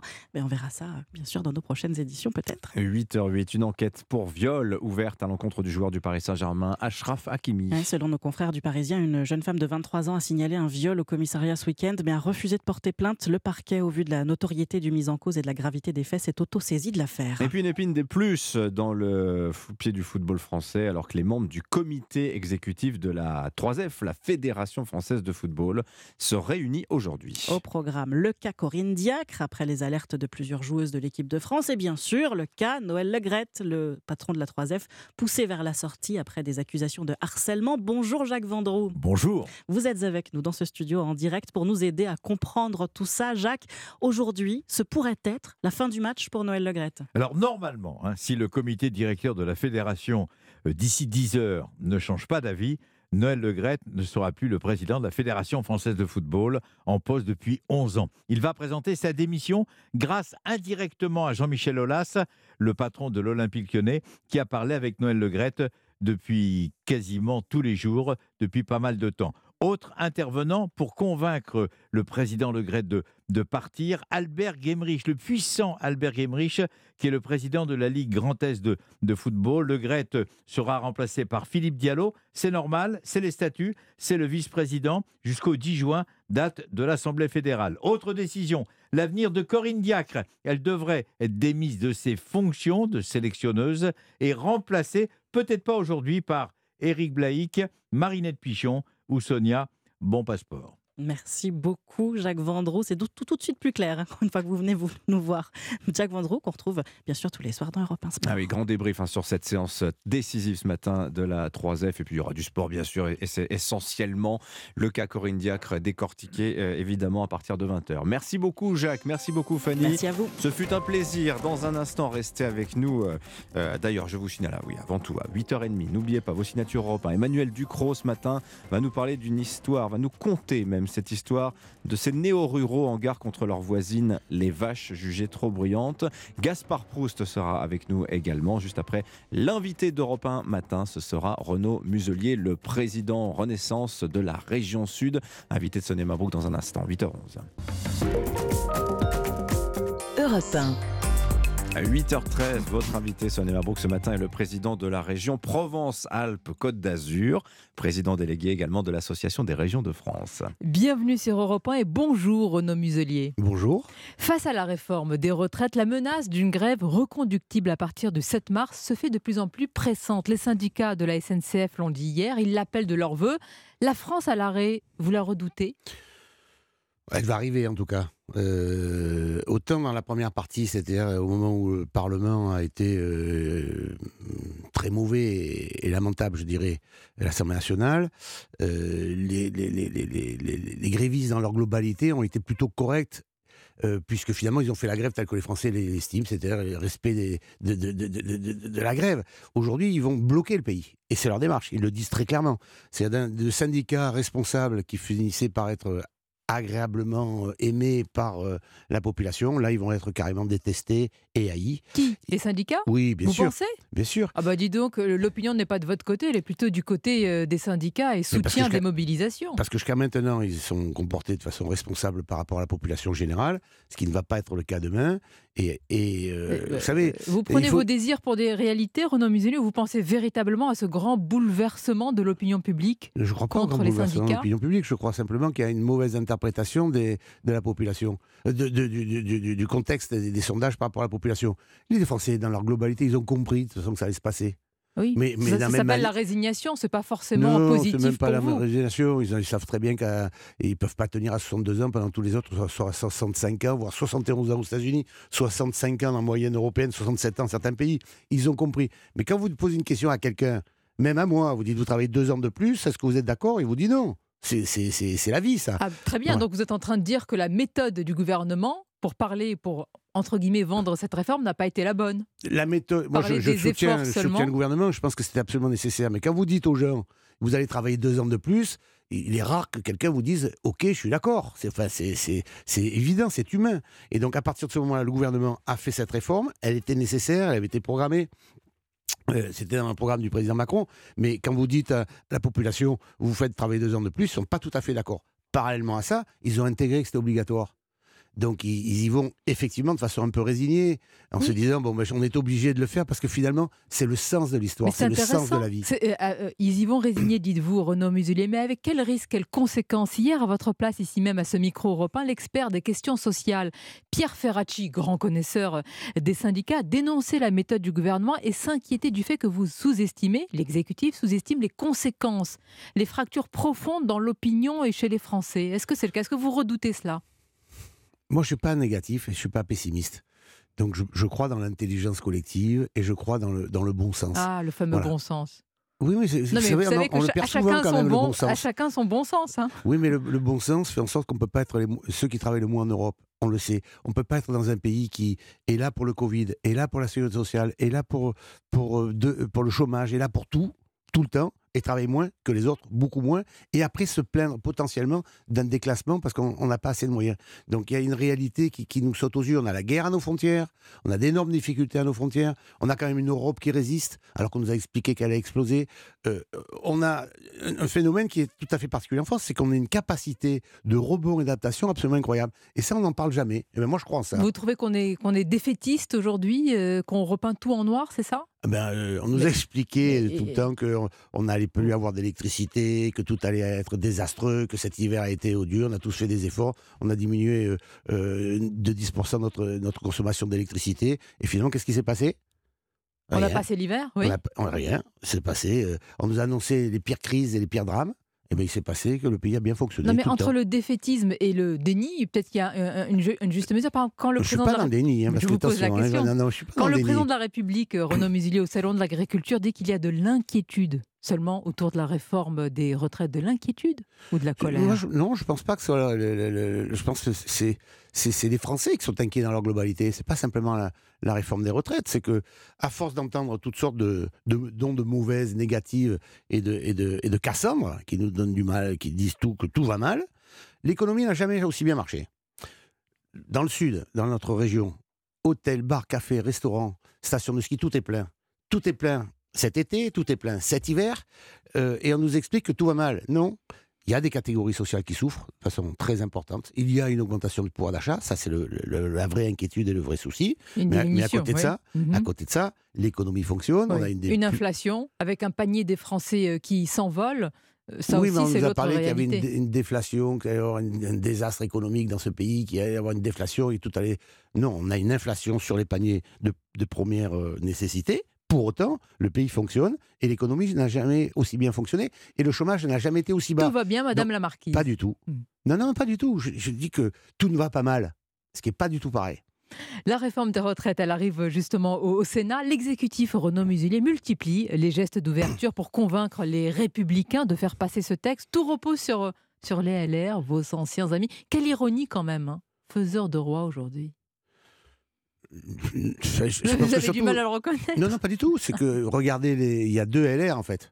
Il y a les LR que j'aime et les LR qui, qui- que je n'apprécie pas. Vous avez les LR, les LR de l'Assemblée nationale qui ne sont jamais d'accord sur rien, qui ont soutenu tout et n'importe quoi et qui se déjugent immédiatement à l'Assemblée nationale. Oh. Et vous avez les LR du Sénat où vous avez un, un responsable sous l'autorité en fait du président Larcher qui, euh, qui sont des LR de gouvernement, de responsabilité et qui Ah oui. continuent. Donc qui- les bons LR, Gérard Larcher et Bruno Retailleau, et les mauvais LR, si je vous entends, entre guillemets, c'est vous qui le dites, Éric Ciotti, qui pourtant, patron des Républicains, euh, ça sera grâce à lui aussi, cette réforme passe. Il a fait le ménage, entre guillemets, il a mis, il a démis de ses fonctions euh, Aurélien Pradier avec toutes ses embardées sur la réforme des retraites. Il n'a pas fait le job, lui? Bah, je sais pas, j'ai pas eu l'impression que LR à l'Assemblée nationale soit comporté de façon bien cohérente. Il y, en a, ils nous ont expliqué toute la journée qu'avant il fallait voter la retraite à 67 ans, puis 65 ans, ils ont défendu Ouais. ça par Madame Pécresse, puis maintenant ils ont, ils ont refusé 64 ans, ils se sont battus tous entre eux pendant cette période-là, ils ont donné une, légit- une- une visibilité Ils de LR de Ils ont mis certaines conditions, simplement. Enfin, euh, je- je sais Donc pas. il y a Enfin, deux LR pour si- vous. S'il y a quelqu'un qui a pu comprendre la position de LR à l'Assemblée nationale, vous me le présentez parce que celui-là, là, vraiment, il est très fort. Monsieur Renaud Bon. S'il y a quelqu'un qui et- peut comprendre aujourd'hui et la réforme des retraites, vous me le présentez s'il peut la Mais citer de, de Non, A je à suis, Z. je suis d'accord aussi avec vous. ici. Mais je suis assez d'accord avec vous aussi. C'est parce que dans, dans cette démarche-là, tout n'a pas été très clair. C'est le moins que l'on puisse dire. Pour autant, il y a un moment, il faut que le débat s'apaise et que l'Assemblée fasse son boulot. Et le Sénat le fera. L'Assemblée ne l'a pas fait. En ce qui concerne euh, M. Ciotti, mais je comprends assez bien d'ailleurs. Ils ont tous été élus ou réélus en disant Macron jamais. Monsieur Macron, c'est le diable. Il faut jamais voter pour Macron.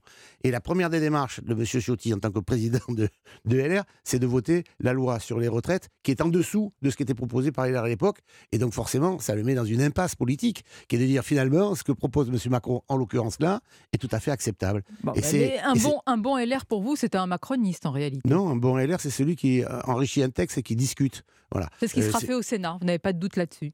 Non, non, parce que je connais bien M. Larcher, je connais bien M. Retailleau. euh, Ce sont, et Dieu sait si euh, je suis proche de M. Larcher et beaucoup moins de M. Retailleau. Pour autant, ce sont des, des- des responsables politiques de gouvernement. D'ailleurs, en tant les que relations se sont réchauffées entre le président du Sénat, Gérard Larcher, et Emmanuel Macron. Il y avait, je ne sais pas si vous l'avez entendu ce matin, euh, un papier de notre journaliste Alexandre Chauveau du service politique de la station. Et ce sont des relations euh, voilà, réchauffées. C'est-à-dire que le président de la République s'est rendu compte euh, du poids politique du Bah, président du Sénat. je ne sais pas si c'est réchauffé, c'est des relations normales euh, entre un exécutif et une assemblée, euh, et dans lequel les gens échangent. Et, et- et- et au Sénat, euh, LR a toujours présenté la- une réforme qui était globalement celle de M. Macron. Donc euh, quand M. Macron vient avec sa réforme, est-ce que c'est celle du Sénat ou est-ce que c'est celle de M. Macron? En tout cas, c'est une réforme qui est nécessaire pour l'avenir des retraites dans notre pays. Et donc je suis très content de cet échange positif entre ces deux euh, forces politiques majeures. Mis à part les retraites, Renaud Muselier, le président,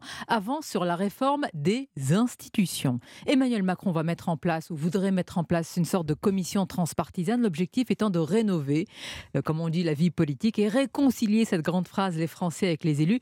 Et une question qui vous concerne au premier chef, les régions, elles vont être à nouveau découpées, charcutées, tchac tchac Euh, je- je- on n'est pas obligé de mordre à tous les hameçons. hein. Donc le président de la République est un spécialiste en la matière. Il, il- il envoie un débat et on regarde ce qui se passe. Très honnêtement, quel est l'intérêt de redécouper des régions? Alors, Il y a des régions comme la mienne qui ne seront pas Revivifier redécoupées. la démocratie, comme on dit. Rapprocher, euh, bah oui, euh, Oui, rapprocher. ça ne change rien. C'est pas parce que la région est grande ou la région est petite qu'il y a plus de participation aux élections. Euh, Et moi, s'il y, y a un message à faire passer au gouvernement, je ne manquerai pas de le faire, c'est de dire, attendez, euh, moi je suis un vrai décentralisateur, donc quels sont les moyens que vous donnez dans le cadre de la décentralisation aux régions, quelle que soit leur taille? Voilà, ça c'est ça c'est un vrai gros enjeu. Hmm. Vous, vous le prenez tranquillement ce matin, mais demain, à votre place, il y aura Carole Delga, qui est la présidente de la région Occitanie-Pyrénées-Méditerranée. Je ne sais pas si elle sera aussi euh, tranquille face à cette Non, mais moi, des je suis, institutions, je suis vice-président avec. Oui. Je suis vice-président avec elle. Euh, Les, les- les régions, ils veulent plus de moyens et de compétences pour être plus en proximité. Mais à partir du moment où vous dites à l'un d'entre nous, on vous découpe, la totalité du pacte des régions se, se ressoude pour éviter cette démarche qui ne correspond à rien Mais sur Renaud le plan euh, Muselier, de la qualité de- du Réfléchissons travail. ensemble ce matin. Allez, Quel intérêt aurait le président de la République à, à fédérer les présidents de région, dont vous aussi, Renaissance, contre Ouais. lui en ce moment? Ben, C'est pour ça qu'il ne faut pas mordre à tous les hameçons. Bien. Dans l'actualité, il y a aussi la sécheresse. Tous les clignotants sont au rouge. Renaud Muselier, le gouvernement appelle à l'anticipation, à des mesures d'économie. Qu'en est-il dans votre euh, région? Alors, je, je vous allez me dire que je suis dans le déni, mais pas du tout. Je veux dire, dans notre région, nous, on est, on est ceux qui ont souffert depuis des millénaires d'absence d'eau. Donc, alors, les Romains ont fait à l'époque des aqueducs, nos aînés ont fait le barrage de Serponceau ou de Sainte-Croix, on a amené la Société du Canal de Provence l'eau à Marseille, euh, au Palais Longchamp. Euh, Marcel Pagnol il nous, Ah a, bah, nous, donc. nous- nous rappelait dans les, dans les, à la Houbagne, avec Oui. Manon Dessours, qu'il n'y avait pas d'eau. On entend Et- presque les et- cigales ce matin. Oui, eh ben, allez-y. mais bien sûr, Mhm. mais, mais parce qu'il faut être positif dans la vie. On a affronté ça. On a trouvé des solutions. On a fait des barrages, on a fait des aqueducs, on a fait la Société Canal de Provence. On met 650 millions d'euros la région pour faire en sorte que nous puissions, avec nos agriculteurs, apporter de l'eau partout dans la région. Donc il y a le volet du combat immédiat dans la sobriété. Il faut consommer moins, faire attention. Il y a le volet de la solidarité, il faut qu'on travaille ensemble. Je ne peux pas avoir mes montagnes qui, n'ont plus d'eau euh, et qui veulent bloquer leur eau. Euh, euh, alors qu'elles descendent jusqu'à Marseille Mm. pour, euh, pour et donc il faut arriver à travailler ensemble la Durance, enfin tous nos territoires. hein. Euh, il, il faut arriver à canaliser ça et puis il faut avoir des nouvelles idées. Alors lesquels Parce que par exemple, vous avez cité les deux lacs qui sont des grands lacs artificiels de la région. C'est le lac de Serponçon et celui de Sainte-Croix dans le Verdon. Mais ces retenues d'eau, Renaud Muselier, elles sont décriées par les écologistes qui dénoncent le coût environnemental et le manque de concertation. C'est là où vous les écologistes sont pas tout à fait raisonnables. C'est-à-dire que euh, ils, ils décrivent pas Serponçon ou Sainte-Croix. Ils n'en veulent plus. Pour autant, personne ne, ne se plaint ni de Serponçon ni de Sainte-Croix. C'est- nos réservoirs. Et donc, euh, très honnêtement, c'est ils sont toujours sur le négatif. Qu'est-ce que vous répondez à l'argument de dire que stocker l'eau signifie empêcher l'eau de s'infiltrer dans les sols et que finalement, ces retenues d'eau, ces grands lacs, c'est c'est contre-productif au final? Mais l'histoire du monde montre que c'est pas vrai. L'histoire du monde montre que c'est pas vrai. L'histoire de la gestion de la guerre de l'eau montre que c'est pas vrai. Il faut des réservoirs pour arriver à boire. Voilà, c'est tout. Donc On le problème, c'est les écolos, Il c'est faut- pas les retenues d'eau? Bah, ils ont une version des, une vision des choses qui n'est pas la mienne. Vous savez, quand ils veulent pas de sapin à Noël, forcément, on se retrouve dans des situations où on ne partage pas du tout la même, la même philosophie. Donc, euh, l'enjeu aujourd'hui, c'est d'arriver à avoir et on travaille avec euh, l'Université d'Aix-Marseille et on, on travaille avec la Société de Galles-de-Provence pour faire en sorte quoi que euh, là, on va lancer le, le plan hors bleu pour éviter la guerre de l'eau, et de façon à ce que l'on puisse, dans le cadre des eaux usées qui sont traitées et retraitées, les réinjecter dans le circuit au lieu de le jeter à la mer, ou de les réinjecter le circuit pour laver nos rues, laver nos voitures, avoir euh, le, le- le- c'est pas, vous savez que dans les, les- les gestions des Avec eaux, vous avez l'eau hein. potable. Toujours un peu de sobriété, hein. Euh, toujours sobriété. Mm. Si vous, vous- ce matin je me suis rasé, ben écoutez, ce matin, je, comme tous les matins, euh, j'ai Vous pas- avez pensé à quoi en vous rasant La eh ben, pensé à couper l'eau. pensé à couper l'eau au lieu de la faire couler, de la faire couler là tout le temps. Voilà. Et que finalement la vie elle est belle. Et le tout c'est qu'il faut s'adapter. Voilà. Et, et il faut, il faut euh, être économe de son eau. On a perdu. Vous le voyez président, c'est ça Pour conclure, Renaud Muselier, il ne s'agit pas de Vous avez stocker vu comment j'ai l'eau, annoncé le ni truc de Pourquoi se posez-moi raser, la question de savoir si je suis candidat au mais de, présidentiel mais de ramasser. et vous savez, vous y prendre, parce que pour ramasser des subventions et des millions d'euros, il paraît que dans cette activité, vous n'êtes pas le dernier à aller chercher les sous à Bruxelles. hein. Ah oui, des milliards d'euros, des milliards. Des milliards, ah oui. C'est vrai. Ah, euh, oui, euh, vous vrai. en êtes. Oui. Ben, L'Europe sert si on sait s'en servir. Été député européen, euh, ils ont une technique de travail que j'applique à la région Provençale-Côte d'Azur. Dans cette technique de travail, il y a une stratégie. J'ai voté avec ma majorité le premier budget vert d'Europe, qui nous permet d'avoir 100% climat, une COP d'avance, et qui nous permet pour la parité, pour l'eau, pour l'environnement, pour la qualité de vie, de flécher des dossiers qui sont systématiquement éligibles au niveau européen. Vous jouez tous les ballons. Je joue Comment tous les Bien. ballons et je rate aucun moyen. Et en vous rasant, vous pensez à, à la sobriété de l'eau. hein, C'est bien ça. Merci Ben, Renaud Muselier. présidentielle. Merci d'avoir été notre invité. Bonne journée. Merci Renaud Muselier. Merci aussi beaucoup Sonia Mabrouk. dans... Restez avec nous sur Europe 1. Dans 10 petites minutes, votre club de la presse Europe 1. On va s'intéresser à cette tournée qu'entame Emmanuel Macron demain en Afrique. Y a-t-il un réveil français en Afrique? Pourquoi l'Afrique repousse-t-elle la France? On en parlera avec Mathieu Bocoté et euh, François Calfon. Avec Emmanuel Ducrot, on parlera, de, on parlera de ces vaches, de la discorde à Saint-Élive, petit village d'Eure-et-Loire. Et puis Gaspard Proust est sur Europe 1 dans moins de 3 minutes. À tout de suite. Europe 1 matin. 7h, 9h, Dimitri Il Pavlenko. est 8h30 sur Europe 1 avant Gaspard Proust. L'essentiel de l'actualité, c'est le journal permanent. Christophe Lamar. Après l'électricité, il faudra économiser l'eau. Le gouvernement appelle les préfets à prendre des mesures de restriction dès maintenant pour éviter une aggravation de la crise cet été. La Première ministre de- devrait annoncer un plan global pour la gestion de cette ressource courant mars. Après la RATP, l'intersyndicale de la SNCF lance un appel à la grève reconductible dès mardi prochain pour obtenir le, re- le retrait de la réforme des retraites. Le projet de loi lui arrive au- aujourd'hui au Sénat, examen en commission avant le débat en séance publique jeudi. La droite majoritaire promet des améliorations, notamment pour les mères de famille qui pourraient bénéficier d'une surcote des trimestres liés à leur maternité. Pierre Palmade, placé en détention provisoire à l'hôpital du Kremlin-Bicêtre, décision de la Cour d'appel de Paris. Et dès que son état de santé le permettra, il sera transféré vers l'unité médicale de la prison de Fresnes. Noël Legret, tout proche de la sortie, lâché par ses derniers soutiens, le président de la Fédération française de football pourrait démissionner ce matin à l'issue du comité exécutif prévu à 10h. Le défenseur du PSG, Ashraf Hakimi, visé par une enquête pour viol, l'international marocain est accusé d'avoir abusé sexuellement d'une jeune femme rencontrée sur un réseau social. Il l'aurait invitée à son domicile de Boulogne-Billancourt le 25 février dernier avant de l'agresser.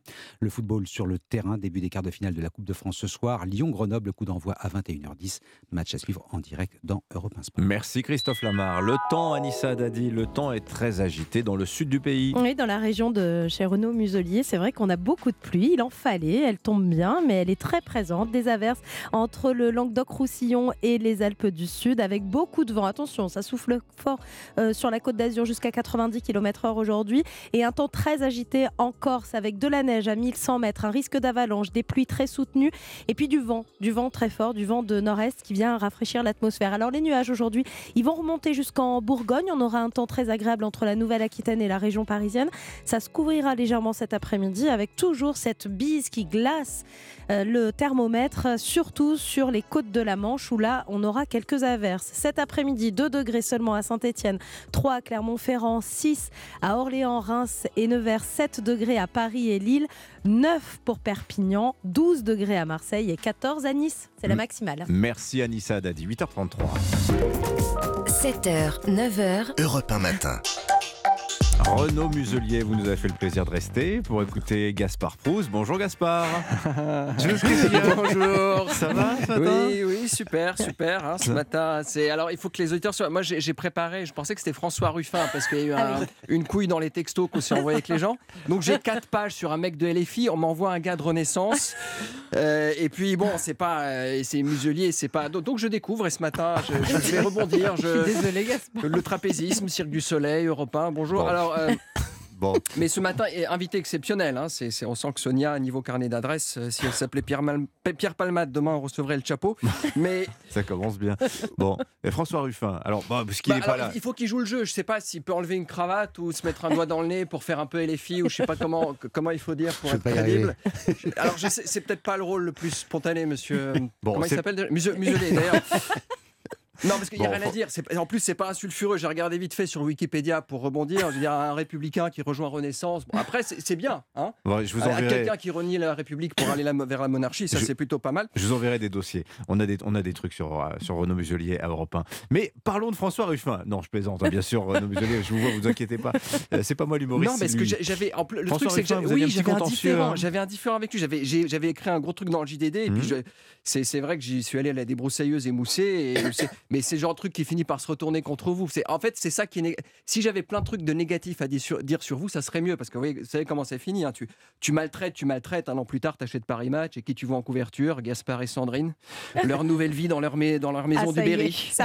Pendant qu'il écrit ses petites blagues, elle ne quitte pas son homme des yeux. Dans le grenier de leur gentilhommière, qu'elle a aménagé en atelier d'artiste, elle peint des cocottes minutes et des thermomix au fusain.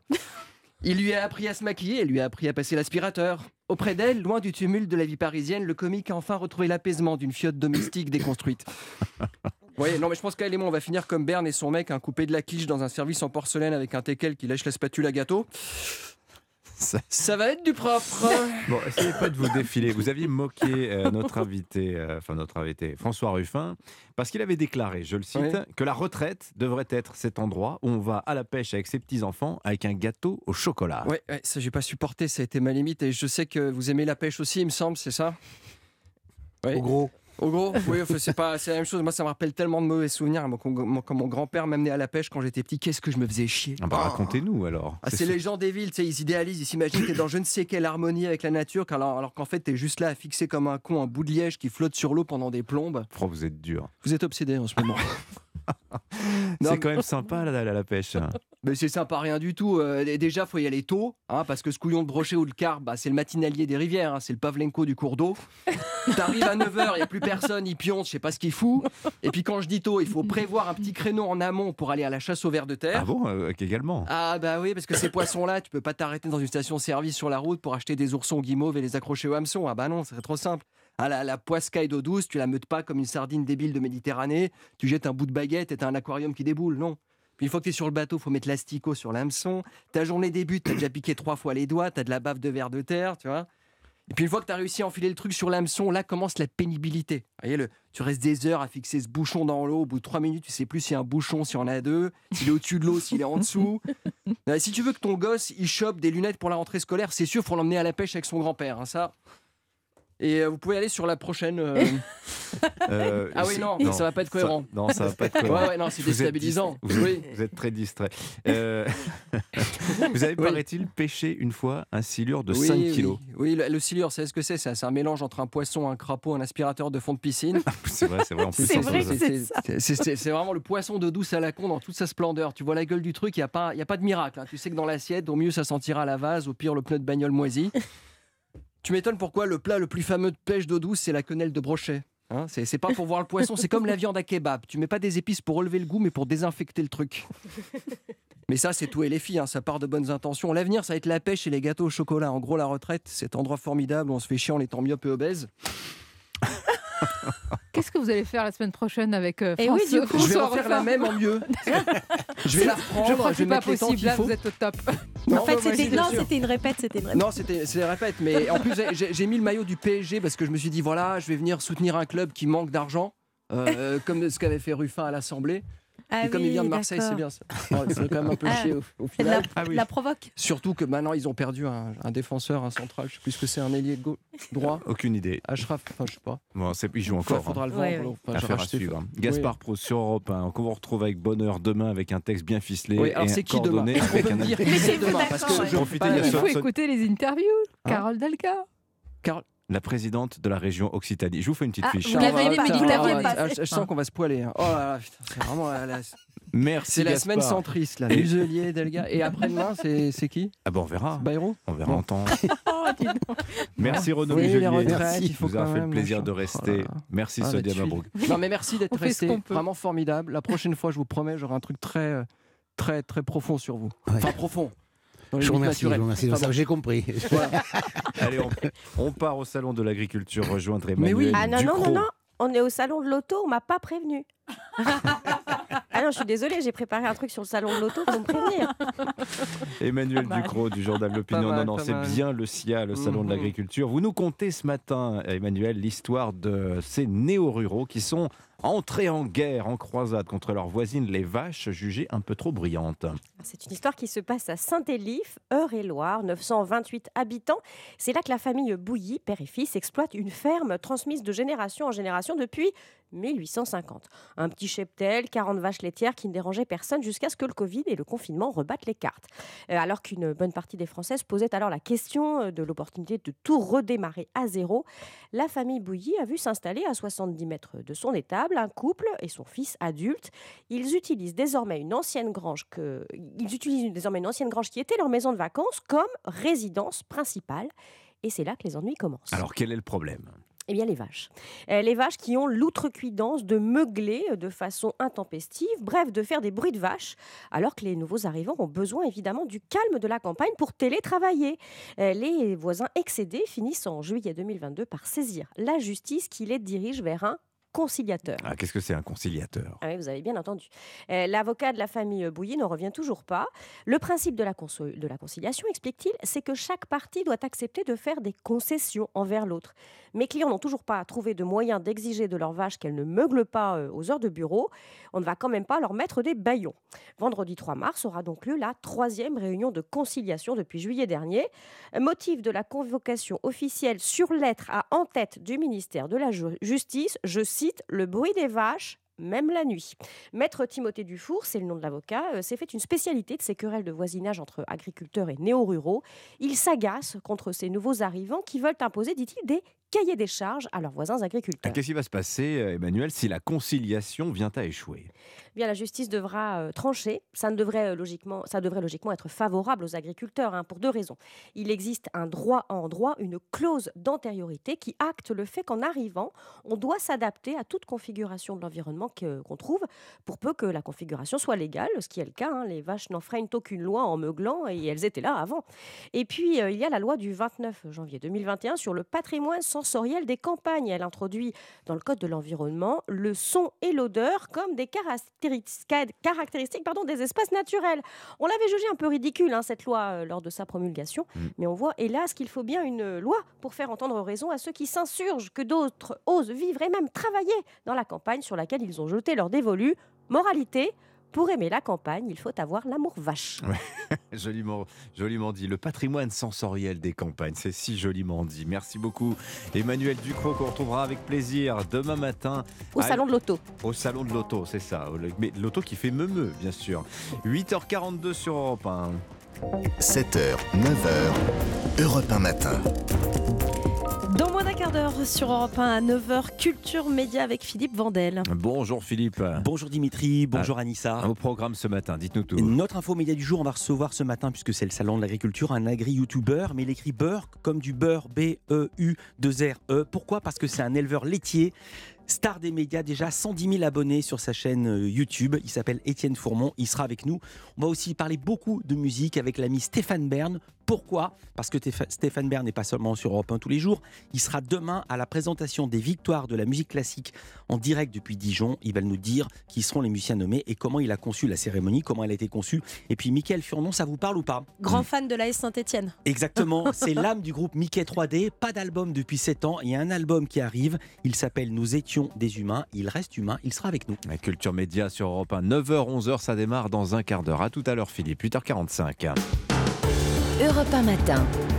Le club de la presse européen en éclaireur ce matin d'Emmanuel Macron. Le président de la République s'envole demain pour quatre jours au Gabon, puis dans les deux Congos, enfin en Angola. Objectif de cette tournée euh, en Afrique, je cite l'Elysée, hein, corriger l'impression d'abandon laissée par la France dans une région pourtant convoitée par toutes les puissances de la planète, euh, puissances grandes comme moyennes d'ailleurs. Est-ce que la France sait encore y faire dans son ancien précaré? Expression précaré récusée par Emmanuel Macron qui préfère que l'on parle de la zone d'influence naturelle de la France depuis les indépendances. On en parle ce matin avec nos deux plumes du mardi. Bonjour Mathieu Bocoté. Bonjour. Bienvenue à vous François Calfon également, éditorialiste politique, membre du bureau national du PS euh, François, regain d'intérêt français pour l'Afrique centrale, euh, où ça fait longtemps qu'un président français, effectivement, ne s'est pas rendu.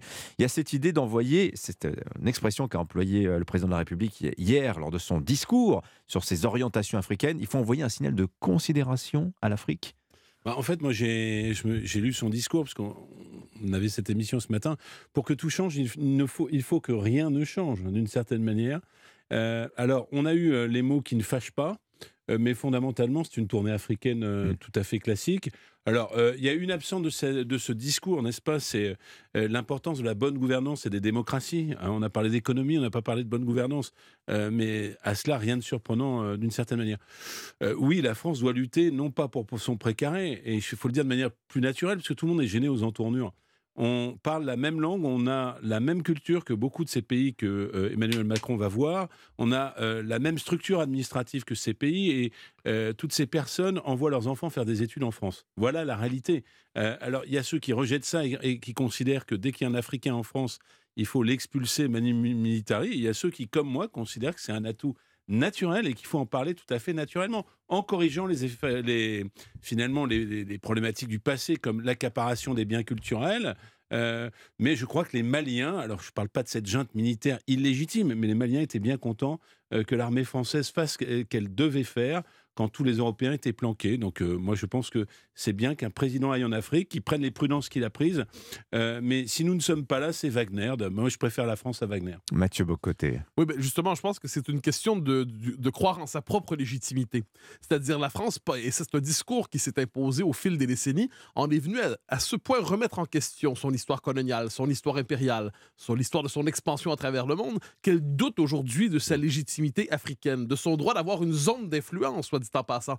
Parce que l'idée de zone d'influence naturelle ne correspond pas avec la psychologie démocratique de notre temps. le problème de la psychologie démocratique, c'est que je suis dans mes frontières et sinon je fais la promotion de mes valeurs universellement, mais je n'ai pas un espace où je fais la promotion de mes intérêts à la manière d'une puissance qui est prête hmm. à jouer ses intérêts. Eh ben, Emmanuel Macron l'assume pleinement, il l'a répété plusieurs fois. Oui, la France a des intérêts à défendre en Afrique. Avec cette singularité que c'est assez, je ne dirais pas que c'est nouveau, mais c'est un discours qui est toujours un peu complexé, quoi qu'on en dise. Alors que quand on regarde la Chine, quand on regarde la Russie, nous sommes devant des puissances impériales qui ne doutent pas non seulement de leur droit, de leur devoir de s'implanter en Afrique et d'y voir leur prochaine zone d'influence et d'implantation. On parle de hmm. Chine-Afrique, on parle de Russe-Afrique. Donc on est d'un côté devant une Europe qui ne cesse de s'excuser de son histoire et de ce qui se prolonge de son histoire dans le présent, euh, à une presque tentation de le déconstruire d'une manière ou de l'autre, et de l'autre côté, des puissances impériales qui considèrent aujourd'hui qu'il est temps de bouter dehors les Européens d'Afrique pour prendre leur place si je peux me permettre, petit souvenir historique, euh, ça nous fait un peu penser à Suez, en hein, rappelant l'opération de Suez,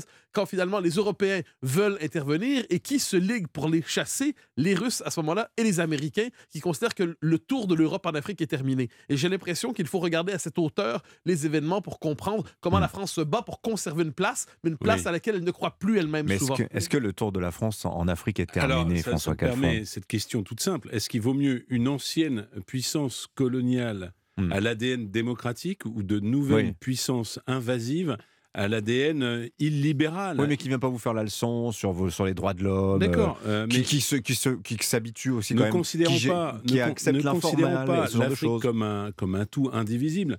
Euh, l'une des questions qui est posée sur la gouvernance, puisque dans un certain nombre de pays qu'Emmanuel Macron va visiter, il va y avoir des élections avec des présidents qui se représentent et se représentent un petit peu jusqu'à l'infini.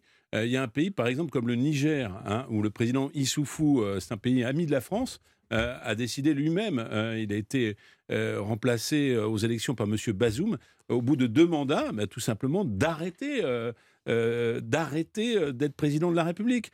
La culture démocratique, elle peut infuser. Et là où je suis, Mathieu Côté, ce matin, c'est que pour ça, il ne faut pas la jouer petit bras, il faut être capable de fédérer autour de projets ambitieux.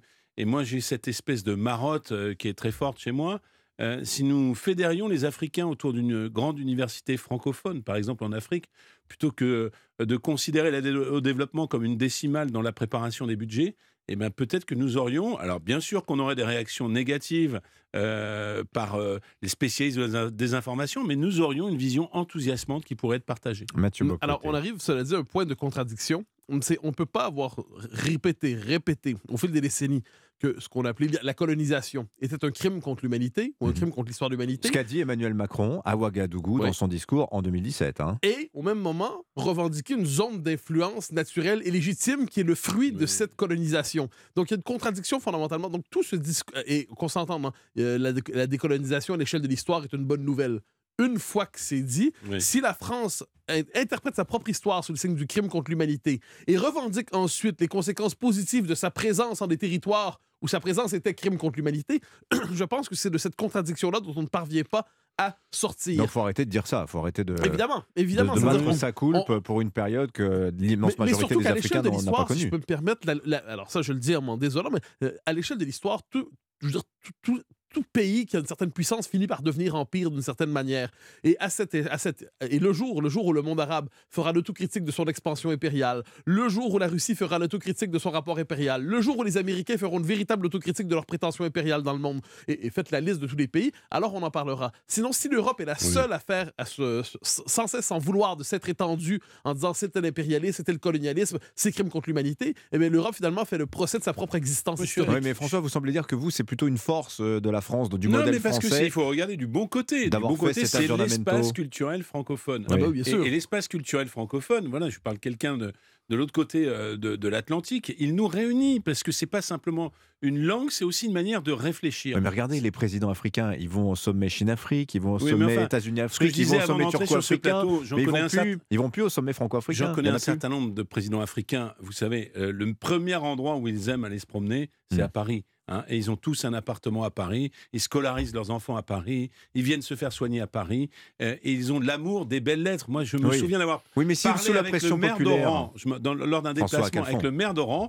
Et, et lui me parlait de Montesquieu, lui me parlait de Victor Hugo. Donc c'est dire à quel point. Mais j'entends Je- ce que vous dites, mais Ouais. si sous la pression populaire, il faut fermer une base militaire française, c'est ce qui vient de se produire au Burkina Faso, c'est ce qui s'est produit au Il Mali. n'est pas interdit de faire de la Pourra-t-il politique? résister? Il n'est pas interdit de faire de la politique et il n'est pas interdit d'être réaliste. C'est-à-dire que nous ne sommes pas obligés de laisser se développer l'influence russe euh, en Afrique. euh, dont vous voyez le résultat au conseil, euh, euh, dans, dans les votes des Nations Unies sur les non-sanctions à la Russie. Vous avez maintenant euh, pratiquement la moitié des pays, pays, africains que va qui sont visiter plus de notre Emmanuel côté. Macron, Je, je- donne juste une petite remarque. Les remarques sont toujours parfois plus parlantes que les grandes réflexions. Quand j'étais allé au Vietnam il y a quelques années, euh, c'était, venait de se nouer un partenariat stratégique entre les, États-Unis et la direction communiste du Vietnam. Et ça s'est fait par le business. Et Bill Clinton est venu, il s'est excusé, bien sûr, euh, mais tout le monde a, a- a avancé. Et un dirigeant vietnamien me disait une chose toute simple. Euh, Il y a ce partenariat économique Vietnam-États-Unis, un tiers de la jungle vietnamienne est encore couverte de l'agent orange. Donc c'est vous dire qu'il y a ceux qui décident de regarder de l'avant et ceux qui décident de vivre Bah, ça, dans les querelles du passé. C'est la méthode qu'a proposée Emmanuel Macron Mais il a hier pas tout à fait tort là-dessus. Alors que la francophonie soit une zone d'influence naturelle pour la France me semble aller de soi. Enfin, de Or- moins en moins, naturel. Non mais, non, mais ça devrait aller de soi. C'est-à-dire que c'est une zone culturelle. Notez les Britanniques, soit dit en passant, quand on regarde ce qu'on appelle l'anglosphère aujourd'hui. Donc il y a deux choses dans l'anglosphère. Il y a à la fois les pays qui sont nés de la colonisation de peuplement britannique, la Nouvelle-Zélande, l'Australie, le Canada, euh, les États-Unis. Bon. Et de l'autre côté, il y a aussi les pays qui, d'une manière ou de l'autre, sont fédérés dans le Commonwealth et qui appartiennent à la zone d'influence mentale, ou à tout le moins, qui reconnaissent un lien de, de, de, de- je dirais pas de fidélité historique, mais de proximité historique avec la Grande-Bretagne. La francophonie ne joue pas ce rôle, hélas, et alors qu'elle le pourrait et le devrait pour la France, d'autant qu'elle est présente, elle aussi, sur tous les continents. Ensuite, ensuite, il faut voir à quel point la France est représentée pour une partie, pour une partie des, euh, des Africains, mais sous, dans, euh, sous la pression d'une vraie, véritable propagande, c'est, elle représente le visage de la domination coloniale d'antan qu'il faut bouter dehors une fois pour toutes. Prenez l'exemple, et ça, les Américains sont forts là-dedans, euh, culture populaire, Wakanda Forever, hein, le film qui a eu un certain, un certain succès film en de ce la moment. Marvel, effectivement. Bon, quand, quand on présente, qui représente aujourd'hui l'atroce européen encore présent en Afrique, et c'est les Américains qui nous disent ça, c'est la France, des mercenaires vrai. français. Et là, donc autrement dit, les Américains, encore aujourd'hui, Ont le même discours que Wagner. France. Oui, non, en fait, euh, finalement, mieux vaut Wagner que la France. Et ça, c'est à peu près, d'une certaine manière, c'est le sous-texte qui nous est présenté, comme si la France était condamnée à jamais à jouer le rôle de l'homme l'homme européen de trop sur un continent où il n'aurait jamais dû mettre les pieds. Comment on combat ça? Comment on Bah, combat vous savez, ça? c'est assez amusant de, dire ça hein. parce qu'au fond, euh, il y a un modèle d'exception française que les Américains n'ont jamais supporté. Et donc, ce pays qui ne s'est pas complètement aligné sur les positions otaniennes, ce pays qui, sous l'égide de De Gaulle, a dit Vive le Qué- Québec libre, ce pays-là n'est pas réductible. Et bien évidemment, pour les États-Unis, ce contre-modèle culturel qui n'est pas appuyé sur une domination économique interpelle et dérange. Mais euh, j'ai envie de dire, faisons de, de cela, faisons de cette exception qui, qui dérange une force euh, que nous pouvons déployer plutôt qu'une manière de s'excuser en permanence. Je vous le dis franchement, l'espace francophone, avant de parler la même langue et de vouloir une domination, c'est une façon différente de voir le monde qui est partagé à l'échelle mondiale. Merci François Calfon, merci Mathieu Bocoté, nos signatures du Club de la Presse Europe 1 du mardi. Merci à tous les deux. Je vous souhaite une excellente journée. Sur Europe 1, n'oubliez pas, l'info continue, 18h, punchline, Laurence Ferrari. Et puis tous les jours à 13h, la France bouge, entrepreneurs, start-up qui font avancer la France sont à l'honneur. Aujourd'hui, on va parler automobile, l'automobile partagée avec la PDG de la plateforme Free to Move. C'est la France bouge tous les jours à 13h sur Europe 1. Allez, juste avant, vous retrouverez Romain Desins pour Europe Midi. L'antenne vous sera ouverte comme d'habitude au 39 21. Europe Matin, Europe 1 Matin s'achève. Je vous souhaite une excellente journée. On se retrouve demain. Bonne journée, Anissa. C'était Dimitri Pavlenko sur Europe 1.